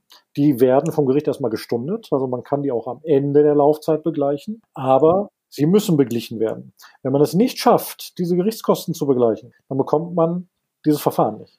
Also das muss gesichert sein, dass du in der Lage bist, das Gericht zu bezahlen. Weil sonst das Gericht sagt, nö, also wenn du uns nicht bezahlen kannst, dann geben wir das, geben wir das Verfahren nicht. Wie, dann heißt, du kriegst nur eine Privatinsolvenz, wenn auch ein letzter Rest, der kleiner Rest da ist an Geld.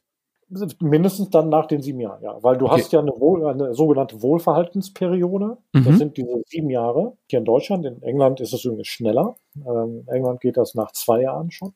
Mhm. Und wenn du die eben durchläufst, und diese Wohlverhaltensperiode heißt vor allem, du machst in diesen sieben Jahren, du wirst nicht wieder auffällig, also wie eine, eine verlängerte Bewährung sozusagen. Du äh, machst eben, du darfst eben keine neuen Schulden machen in dieser Zeit. Ja, aber du musst ja auch sparen. Wie viel tausend Euro musst du den Gericht dann nachher rüberschieben? Ähm, ich habe die Summe nicht mehr im Kopf, was es bei mir war, aber es war möglich. Okay. Also ich habe das auch geschafft. Genau, und ähm, ja, dann, und dann bekommt eben das Gericht eine, eine Gläubigerliste. Um, dann wird sich nochmal versucht, seitens des Insolvenzverwalters mit diesen Gläubigern außergerichtlich zu einigen. Und dann ist es so, dass wenn man, ich sage jetzt mal, zehn Gläubiger hat, ich glaube, bei mir waren es 14, wenn ich mich nicht ganz vertue, also gar nicht so viele. Also wenn man jetzt, um bei dem Beispiel zu bleiben, zehn Gläubiger hat und nur ein einziger von diesen Gläubigern sagt, nein, ich einige mich nicht mit dir außergerichtlich, weil das vielleicht dann die Ex-Frau ist, die einfach bockig ist, dann ist keine Chance da, sich außergerichtlich zu einigen. Also auch wenn neun sagen würden, ja, okay, wir würden uns mit dir einigen wollen, und aber nur eine einzige Person sagt, nein, ist nicht, dann, dann wird das Verfahren auf jeden Fall durchgezogen und fortgesetzt. Ja, warte mal, aber das ist doch irgendwie dann ähm, idiotisch, weil wenn du sagst, hier, wir wollen uns außergerichtlich einigen, ich kann auch eine Quote anbieten. Wenn du erstmal privatinsolvent bist, dann ist so, das ist doch dann praktisch wirklich so die Aktion ja. verbrannte Erde, weil ich dachte, ich, wenn ich es richtig verstehe, wenn du erstmal insolvent bist, dann ist die Quote für die Gläubiger null. Die ist sehr, ja nicht null, aber sie ist sehr gering, ähm, weil sie orientiert sich natürlich dann an deinem Einkommen und äh, dann gestaffelt nach Höhe dessen, was welcher Gläubiger hat, welchen Anspruch. Und dann wird natürlich eine Quote generiert, dass danach eben gestaffelt der, der den meisten Anspruch hat, bekommt eben auch das meiste Geld zugesprochen. Und ähm, bei mir war es dann noch ein bisschen, ein bisschen eine andere Situation, weil ich war ja schon selbstständig mhm. vorher, als ich in die Insolvenz gegangen bin und ich durfte selbstständig bleiben. Mhm. Das ist eine ganz wichtige, ganz wichtige Formulierung. Ähm, ich, es war wirklich mit Abnicken mhm. des Insolvenzverwalters. Hätte der mir das untersagt, dann hätte ich wieder zurückgehen müssen im Angestelltenverhältnis. Ähm, hat er aber nicht. Das heißt, ich durfte also mit Wissen des Gerichtes selbstständig bleiben. Ähm, dann stellt sich natürlich die finanzielle Situation noch mal ein bisschen anders dar. Und ähm, und äh, man wird eben regelmäßig kontrolliert. Also ähm, man, man hat regelmäßig Termine mit diesem äh, Insolvenzverwalter mhm. und der dann regelmäßig sich auch Kontoauszüge zeigen lässt und sonstige Unterlagen. Und ähm, man ist komplett transparent in der Zeit. Das sind sieben Jahre. Ja. Plus drei Jahre dann nochmal hinten drauf, bis die Schufa Ruhe gibt. Ja. Also wir reden praktisch, genau. wenn ich heute in die, in die Privatinsolvenz gehe, dann komme ich praktisch im September 2029 da wieder raus. Ja, rein rechtlich gesehen nach sieben Jahren. Na, na, rein rechtlich gesehen bekommst du dein mhm. gerichtliches Dokument nach sieben Jahren, in dem drin steht, dass du jetzt restschuldbefreit bist. Mhm. Was ganz charmant ist an der Geschichte, das sollte man wirklich mal vergessen. Das ist mir sogar passiert. Ich habe wahrhaftig zwei Gläubiger vergessen anzugeben. Das hat sich erst hinten raus rausgestellt. Das war keine böse Absicht. Konnte ich auch nachweisen. Insofern ist mir da nichts passiert. Ähm, aber die haben dann Pech gehabt, weil die kriegen dann nichts mehr. Weil in dem Moment, wenn du restschuldbefreit bist, sämtliche Schulden, die du bis dahin hast, auf Null resettet werden. Du bist komplett schuldenfrei. Das ist nichts mehr da. Wie man das sozusagen vom PC kennt, das ist dann ein echter Reboot. Genau. Genau. Also für mich war es ein kompletter Neustart. Sozusagen. Gut. Aber dann hast du ja auch die Schufa am Hacken. Genau. Ich hätte ihn mir dann gewünscht. Was ich dann erst gelernt habe, das wusste ich vorher nicht, wie gesagt, fehlende Informationen, es erzählt einem keiner. Ich weiß gar nicht, ob es damals schon schlaue Bücher gab zu dem Thema, gibt's heute bestimmt. Dann kommt eben unser Lieblingsfreund die Schufa um die Ecke, die dann sagt, naja, okay, wir schreiben zwar jetzt bei uns rein, dass du restschuldbefreit bist, aber dieser Eintrag bleibt noch drei Jahre bestehen und glaub mal nicht, dass wir von den 5% Score in den nächsten drei Jahren weggehen. Das passiert nämlich nicht. An der Stelle würde ich gerne nochmal eine Frage stellen. Und zwar, jetzt, jetzt sprechen wir schon äh, so lange über das Thema Schufa. Mhm. Welchen Einfluss hat denn so ein schlechter Schufa-Score auf meinen Alltag? Vielleicht kannst du das nochmal kurz sagen. An sich gar nicht. Wenn du ja normal einkaufen gehst, sag ich jetzt mal, wirst du ja, brauchst du ja die Schufa nicht. Das kennst du ja von dir selber. Wenn du jetzt normal mhm. deine Lebensmittel kaufst, äh, jede Woche dann deinen Wocheneinkauf machst, äh, spielt ja die Schufa keine Rolle. Ja. Ähm, sie spielt dann eine Rolle, wenn du konsumieren möchtest. Sprich, du möchtest etwas auf Rechnung kaufen. Mhm. Das fällt komplett weg. Mache ich bis heute auch nur selten. Ähm, das heißt, ich kaufe heute wirklich auch nur Dinge, wenn ich das Geld habe und dann zahle ich das sofort und also entweder per Bankeinzug oder mit meiner Kreditkarte. Mhm. Und auf Rechnung gar nicht. Das habe ich mir dank dieser ganzen Geschichte komplett abgewöhnt. Und sie spielt natürlich dann eine Rolle, wenn du, also wenn du etwas finanzieren möchtest. Da gehört ja ein Rechnungskauf zu, aber klassische Finanzierungsgeschäfte könnten ja jetzt sein, ich kaufe mir ein neues Auto, was ich mir eben über die Bank finanzieren möchte, oder ich möchte mir eine Immobilie kaufen, solche Geschichten. Ja. Ähm, das alles geht nicht, wenn du eine negative Schufa hast. Und die meisten Vermieter wollen ja eine Schufa von dir sehen. Mhm. Und das wird dann auch ähm, Spießrutenlauf. Das ist mir so passiert. Ich bin in dieser Zeit umgezogen. Ich habe mit sehr viel Engelszungen viel reden müssen und ich musste einen Bürgen beibringen, der dann okay. mit im Miet, der mit im Mietvertrag stand, äh, weil der Vermieter dann gesagt hat, okay, also wenn du uns dann noch eine weitere Person bringst, die quasi mit gesamtschuldnerisch haften würde, dann mhm. geben wir dir den Mietvertrag. Oha. Also es ist möglich, es geht schon, aber man muss sehr viel reden und man muss sehr viel von A nach B rennen und also das war wirklich, das war auch nicht schön. Also das war wirklich, wo ich gesagt habe, okay, ich suche jetzt eine Wohnung, habe ich vielleicht ein bisschen naiv gesagt oder eine andere Wohnung, ein bisschen naiver gedacht, dass es einfacher geht, weil ich eben sehr offen mit diesem Thema umgegangen bin, dann auch direkt gesagt habe, übrigens, äh, hier, ich bin in der Wohlfahrtsperiode. Äh, mhm. Das fanden aber die meisten nicht, nicht, nicht schön. Und äh, die meisten Vermieter wollten dann Abstand davon nehmen und haben dann gesagt, nö, dann vermieten wir nicht. Mhm. Was ist mit Konten und Kreditkarten? Äh, das darfst du ja auch alles gar nicht mehr haben und du kommst ja dann während der drei Schufa-Jahre am Ende auch gar nicht an eine neue Kreditkarte ran, oder? Du hast ja immer noch dein P-Konto. Ähm, genau, also äh, Kreditkarte ist komplett gestrichen für die ganze mhm. Zeit, natürlich, weil auch das ja ein, ein Kreditgeschäft ist oder ein Geschäft auf Rechnung wäre. Ähm, Konten gehen schon, also bei mir in der Zeit damals war es nicht ganz so einfach. Ich glaube, nach dem, was ich lese, ist es heute ein bisschen einfacher weil es da eben neue Regelungen gibt oder auch eine Selbstverpflichtung der Banken, dass sie gesagt haben, okay, wir ähm, wollen eben diese P-Konten einrichten und, und ermöglichen dir damit eben am äh, Bankgeschäftsverkehr ja auch teilzunehmen, weil du brauchst ja eine Bank heutzutage, leider. Ja. So, also du kommst ja nicht drum rum, ein Konto zu haben. Und ähm, aber ein, ein Nicht-Kreditkarte zu haben, ist ja an sich auch nicht schlimm. Also ja, doch, es geht natürlich schon, weil es gibt ja reine Prepaid-Angebote. Also auch das kann man ja machen.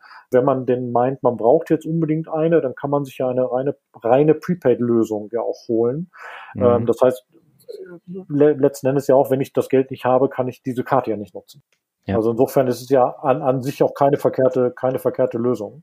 Mit einer Prepaid-Kreditkarte kann man sich nur zum Beispiel keine Autos mieten. Das funktioniert.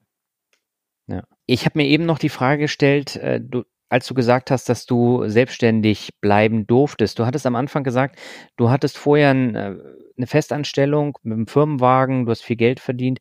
Wäre es nicht auch eine Alternative gewesen zu sagen, ich gehe zurück in den alten Job? Warum bist du da in der Selbstständigkeit geblieben? Ich habe natürlich mehr als einmal drüber nachgedacht. Mhm. Definitiv. Ich hätte mir glaube ich, im Herzen sehr, sehr wehgetan, jeden Monat zu sehen, das ganze Geld, was dann verschwindet. Das ist natürlich dann bei so einem Gehaltszettel nochmal eine ganz andere Geschichte. Ja. Ähm, so rein, rein psychisch glaube ich, wäre das für mich noch viel, viel schwieriger gewesen. Aber zu dem Zeitpunkt war ich ja dann doch schon eine ganze Weile mein, mein eigener Herr und äh, das dann aufzugeben, äh, schwierig. Mhm. Also das hatte jetzt mit der Insolvenz an sich gar nicht so viel zu tun.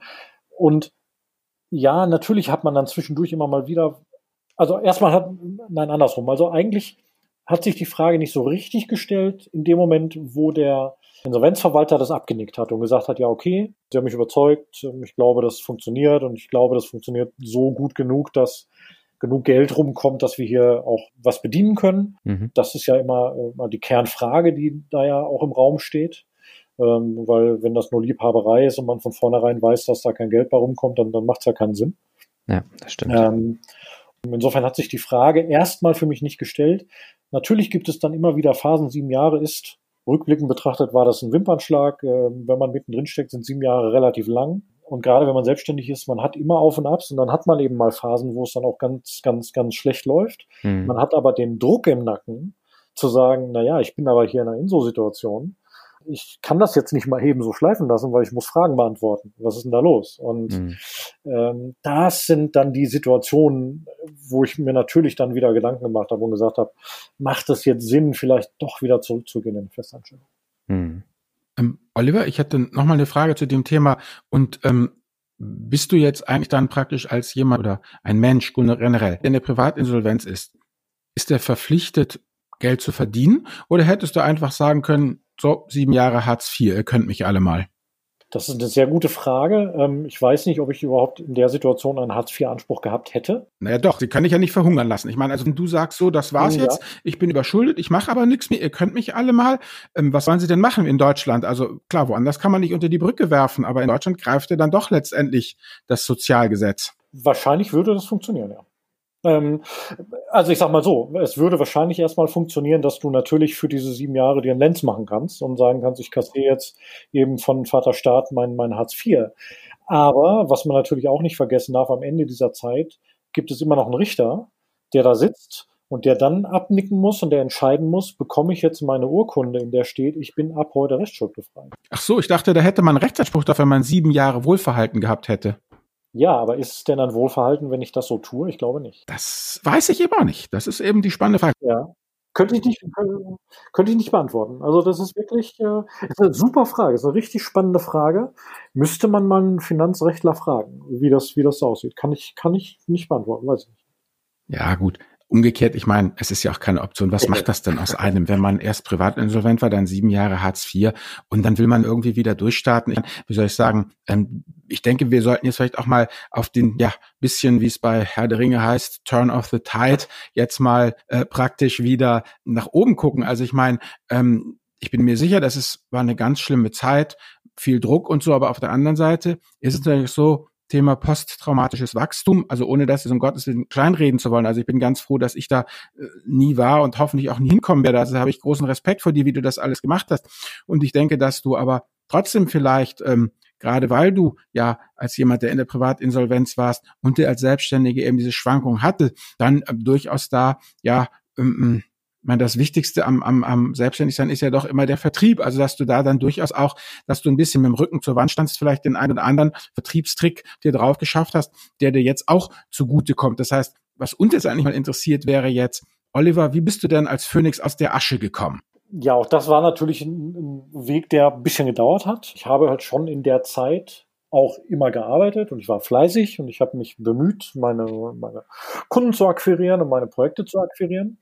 Das Thema Vertrieb, was du gerade angesprochen hast, ein ganz, ganz guter Punkt. Was ähm, es gibt so eine schöne, schöne amerikanische Aussage eines eines äh, recht berühmten Fotografen, der irgendwann mal gesagt hat, so als, als Tipp für, für andere, der mal irgendwann gesagt hat, never ever let them see you sweat.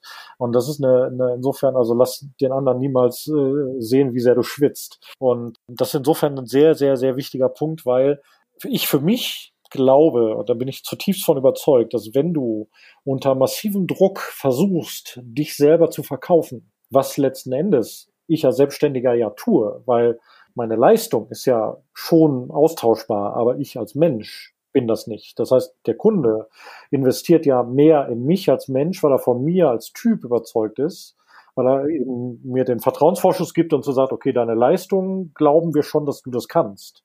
Aber das Menschliche ist für uns das, warum wir dich jetzt buchen und warum wir dir jetzt diesen Job geben.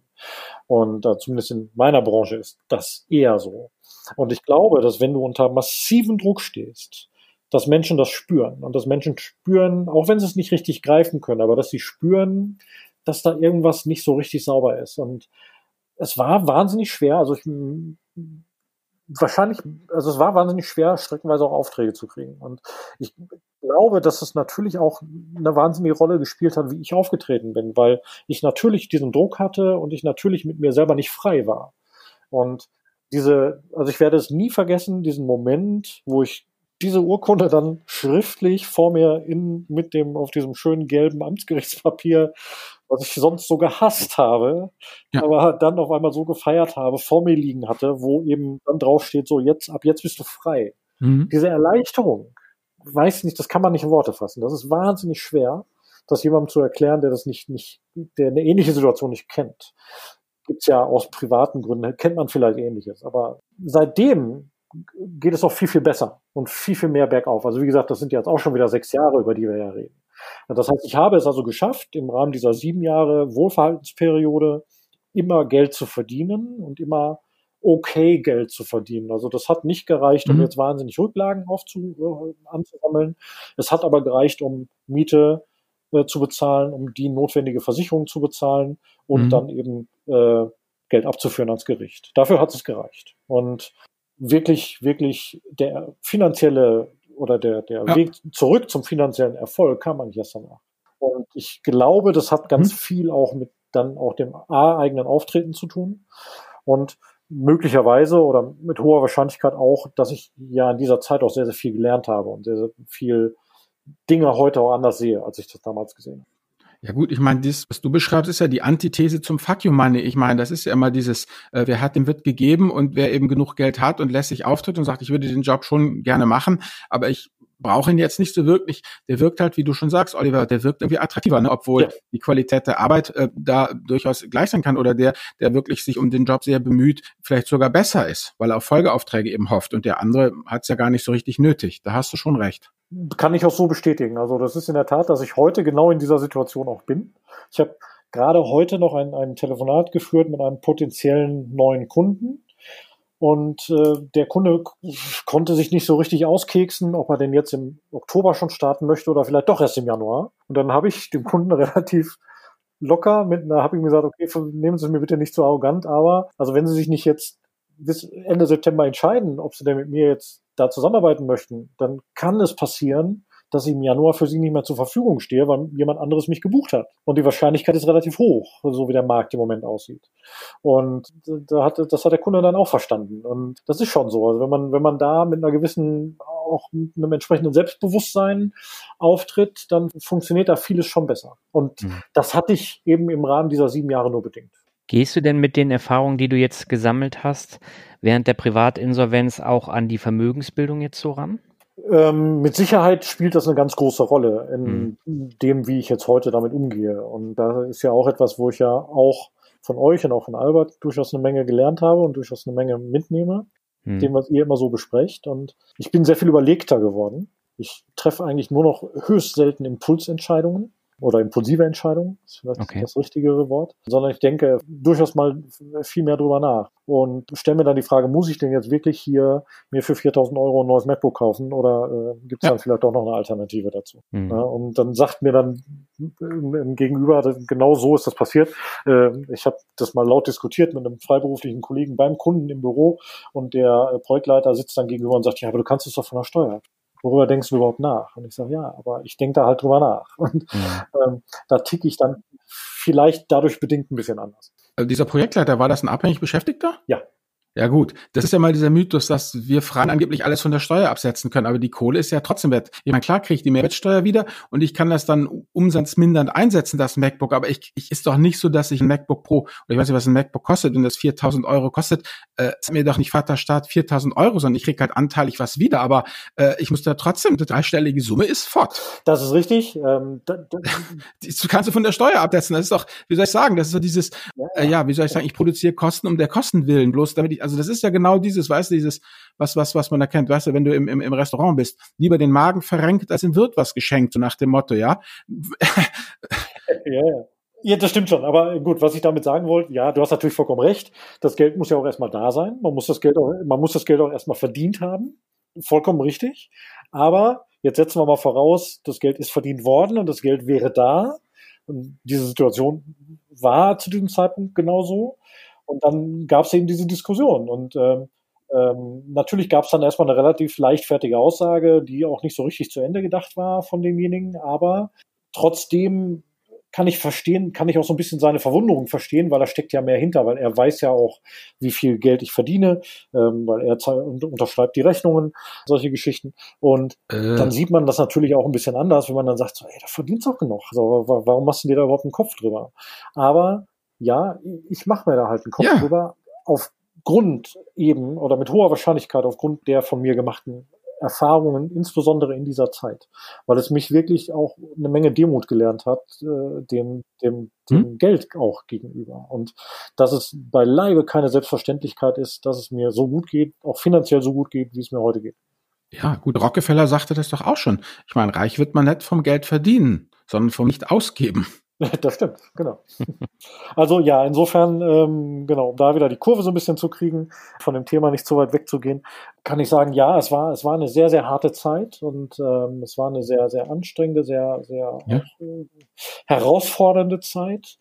Aber ähm, im Nachhinein bin ich sehr froh, dass ich da durch bin, weil es mich als Mensch doch deutlich weitergebracht hat und mich sehr geformt hat auch. Und ähm, ich bin aber generell auch jemand, der immer versucht, aus den Dingen das Positive zu ziehen. Und so sehe ich auch hier viele positive mhm. Dinge und äh, kann dann sagen, ja, wenn man denn dann doch mal in der Situation steckt, dass man da eben keinen anderen Weg raus hat und dann auch glaubt, dass man nervlich stark genug ist, das durchzustehen und, und auch ein, ein stabiles Umfeld hat, das gehört sicherlich auch dazu, ähm, dass man Freunde und Familie hat, auf die man sich da auch mal zurückziehen kann, die eben nicht verurteilen in so einer Situation, mhm. sondern die wirklich, wirklich helfen, ohne, ohne zu viel Fragen zu stellen dann ähm, ja, ist das ein, ein, kann das ein bereinigendes Gewitter werden. Okay, aber wie soll ich sagen, ähm, du hast ja jetzt gesagt, dass durchaus auch ein paar, also dass du auch was mitgenommen hast.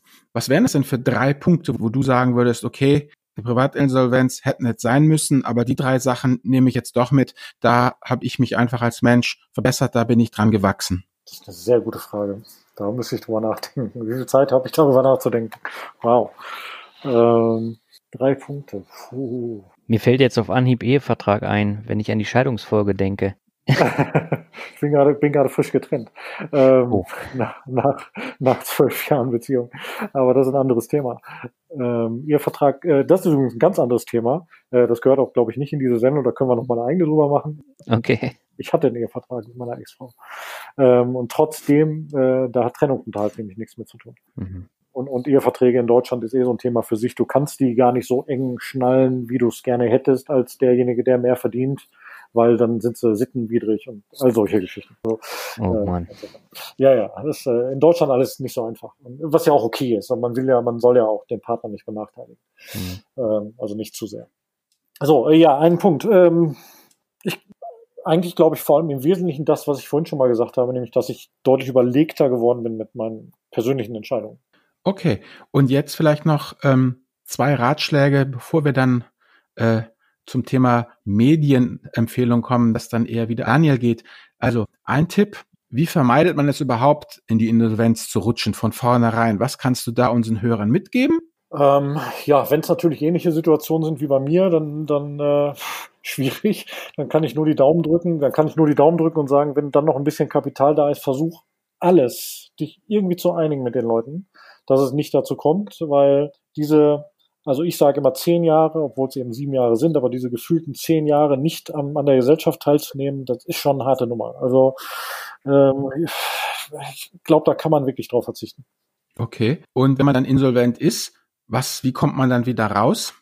Welche mentale Eigenschaft braucht man da, um dann wieder wirklich wie du, äh, ja, zurückzukehren auf die andere Seite? Man muss durchhalten, äh, man muss ehrlich sein, man muss ja, das sind eigentlich die beiden wichtigsten Dinge. Also man muss sich selber gegenüber ehrlich sein. Ähm, man, man, man neigt ja immer gerne dazu, sich Dinge auch schön zu reden und schön zu rechnen. Das hilft einem aber in solchen Situationen überhaupt gar nicht weiter. Sondern einfach ehrlich sein, sich selber gegenüber, auch dann seinem Umfeld gegenüber, auch allen Beteiligten gegenüber und einfach durchhalten. Versuchen, das Beste daraus zu machen, sich wieder an den, an den schönen Dingen des Lebens zu erfreuen, weil äh, die Sonne geht trotzdem jeden Tag auf und die Sonne wärmt trotzdem auch jeden Tag. Und man neigt dazu, das gerne dann mal nicht zu fühlen in solchen Situationen, aber, aber man schafft es dann doch immer wieder. Und wie ich vorhin schon mal sagte, also aus heutiger Sicht rückblickend war das ein Wimpernschlag. Ähm, wenn man mittendrin steckt, kommt es einem länger vor, wie das ja immer so ist. Wenn man sich aber mal überlegt, ab einem gewissen Alter, wenn man dann mal zurückdenkt und sagt, wo sind die letzten 10, 12, 15, 20 Jahre hin, äh, dann ist das alles gar nicht so gar nicht so lang. Sehr schön. Vielleicht hast du zum Ende noch eine Medienempfehlung für unsere Hörerinnen und Hörer. Das muss jetzt nicht unbedingt ein Buch sein, kann auch irgendwas anderes sein, ein Film oder was auch immer, was dir gerade in den Sinn kommt. Ich weiß nicht, ob es die Seite noch gibt, aber eine Seite, die mir damals extrem geholfen hat, weil sie inhaltlich ähm, ähm, sehr, sehr gut war und eigentlich mein einziger Anlaufpunkt dann war, als ich mittendrin steckte schon, mhm. äh, um mich zu informieren, auch über meine eigenen Rechte auch äh, zu informieren, weil auch das erzählt einem ja natürlich keiner. Das äh, Forum Schuldnerberatung.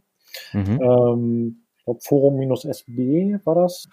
Ich hoffe, dass es die Seite noch gibt. Äh, wenn es sie noch gibt, dann wäre das für zumindest Betroffene ein wirklich richtig guter Anlaufpunkt, weil da sind auch sehr viel erfahrene Leute bei, auch Menschen, die in dieser Branche arbeiten, also auch mhm. Berater, die in der Branche tätig sind und äh, die durchaus auch mit ihrem Wissen da nicht hinterm Berg halten. Und wenn man eben Fragen stellt, man bekommt auch immer Antworten. Das ist auch von Betroffenen dann eben. Also da ist dann quasi die virtuelle Selbsthilfegruppe so ein bisschen vorhanden. Mhm. Also für mich war das damals äh, fast tägliche Literatur und das hat mir sehr geholfen. Mhm. Ja, die Seite gibt es noch, forum-schuldnerberatung.de. Siehst du, genau. Ich wollte jetzt nicht gucken, weil ich hier ja. Packen wir auch in die Shownotes und in die jeweiligen Artikel, da kann dann jeder nochmal nachschauen. Und dann äh, würde ich sagen, herzlichen Dank für deine Einblicke. Ich glaube, äh, das ist nochmal was komplett anderes, wenn man dann wirklich jemanden hat, der da aus, aus der Erfahrung spricht und da auch wieder rausgekommen ist aus diesem doch tiefen Loch. Ich danke für die Einladung und für die Möglichkeit, da mal drüber zu reden. In diesem Kontext für mich auch eine neue Erfahrung, aber toll. Und ich hoffe, dass der eine oder andere Hörer von euch da doch ein bisschen was von mitnimmt. Und ich glaube, man kann ja bei euch auch kommentieren. Also, wenn mhm. einer Fragen hat, kommentiert gerne. Ich beantworte gerne auch dann an der Stelle noch weiter. Gut, ja, danke, Olli. Wie gesagt, von mir auch. Das ist ja immer dieses, äh, wenn man mit jemandem spricht, der nicht in der Privatinsolvenz ist oder war, dann weiß man immer gleich, äh, was diese Leute wählen. Und bei dir war es einfach wirklich mal jetzt ein klassischer, ungeschminkter äh, Frontbericht. Und dafür sind der Daniel und ich dir wirklich dankbar. Ja, Daniel, da sind wir am Ende, oder? Sagen Tschüss und machen den Sack zu. So machen wir das. Und in zwei Wochen hören wir uns dann wie gewohnt wieder. Alles klar. Tschüss. Ciao. Vielen Dank. Tschüss.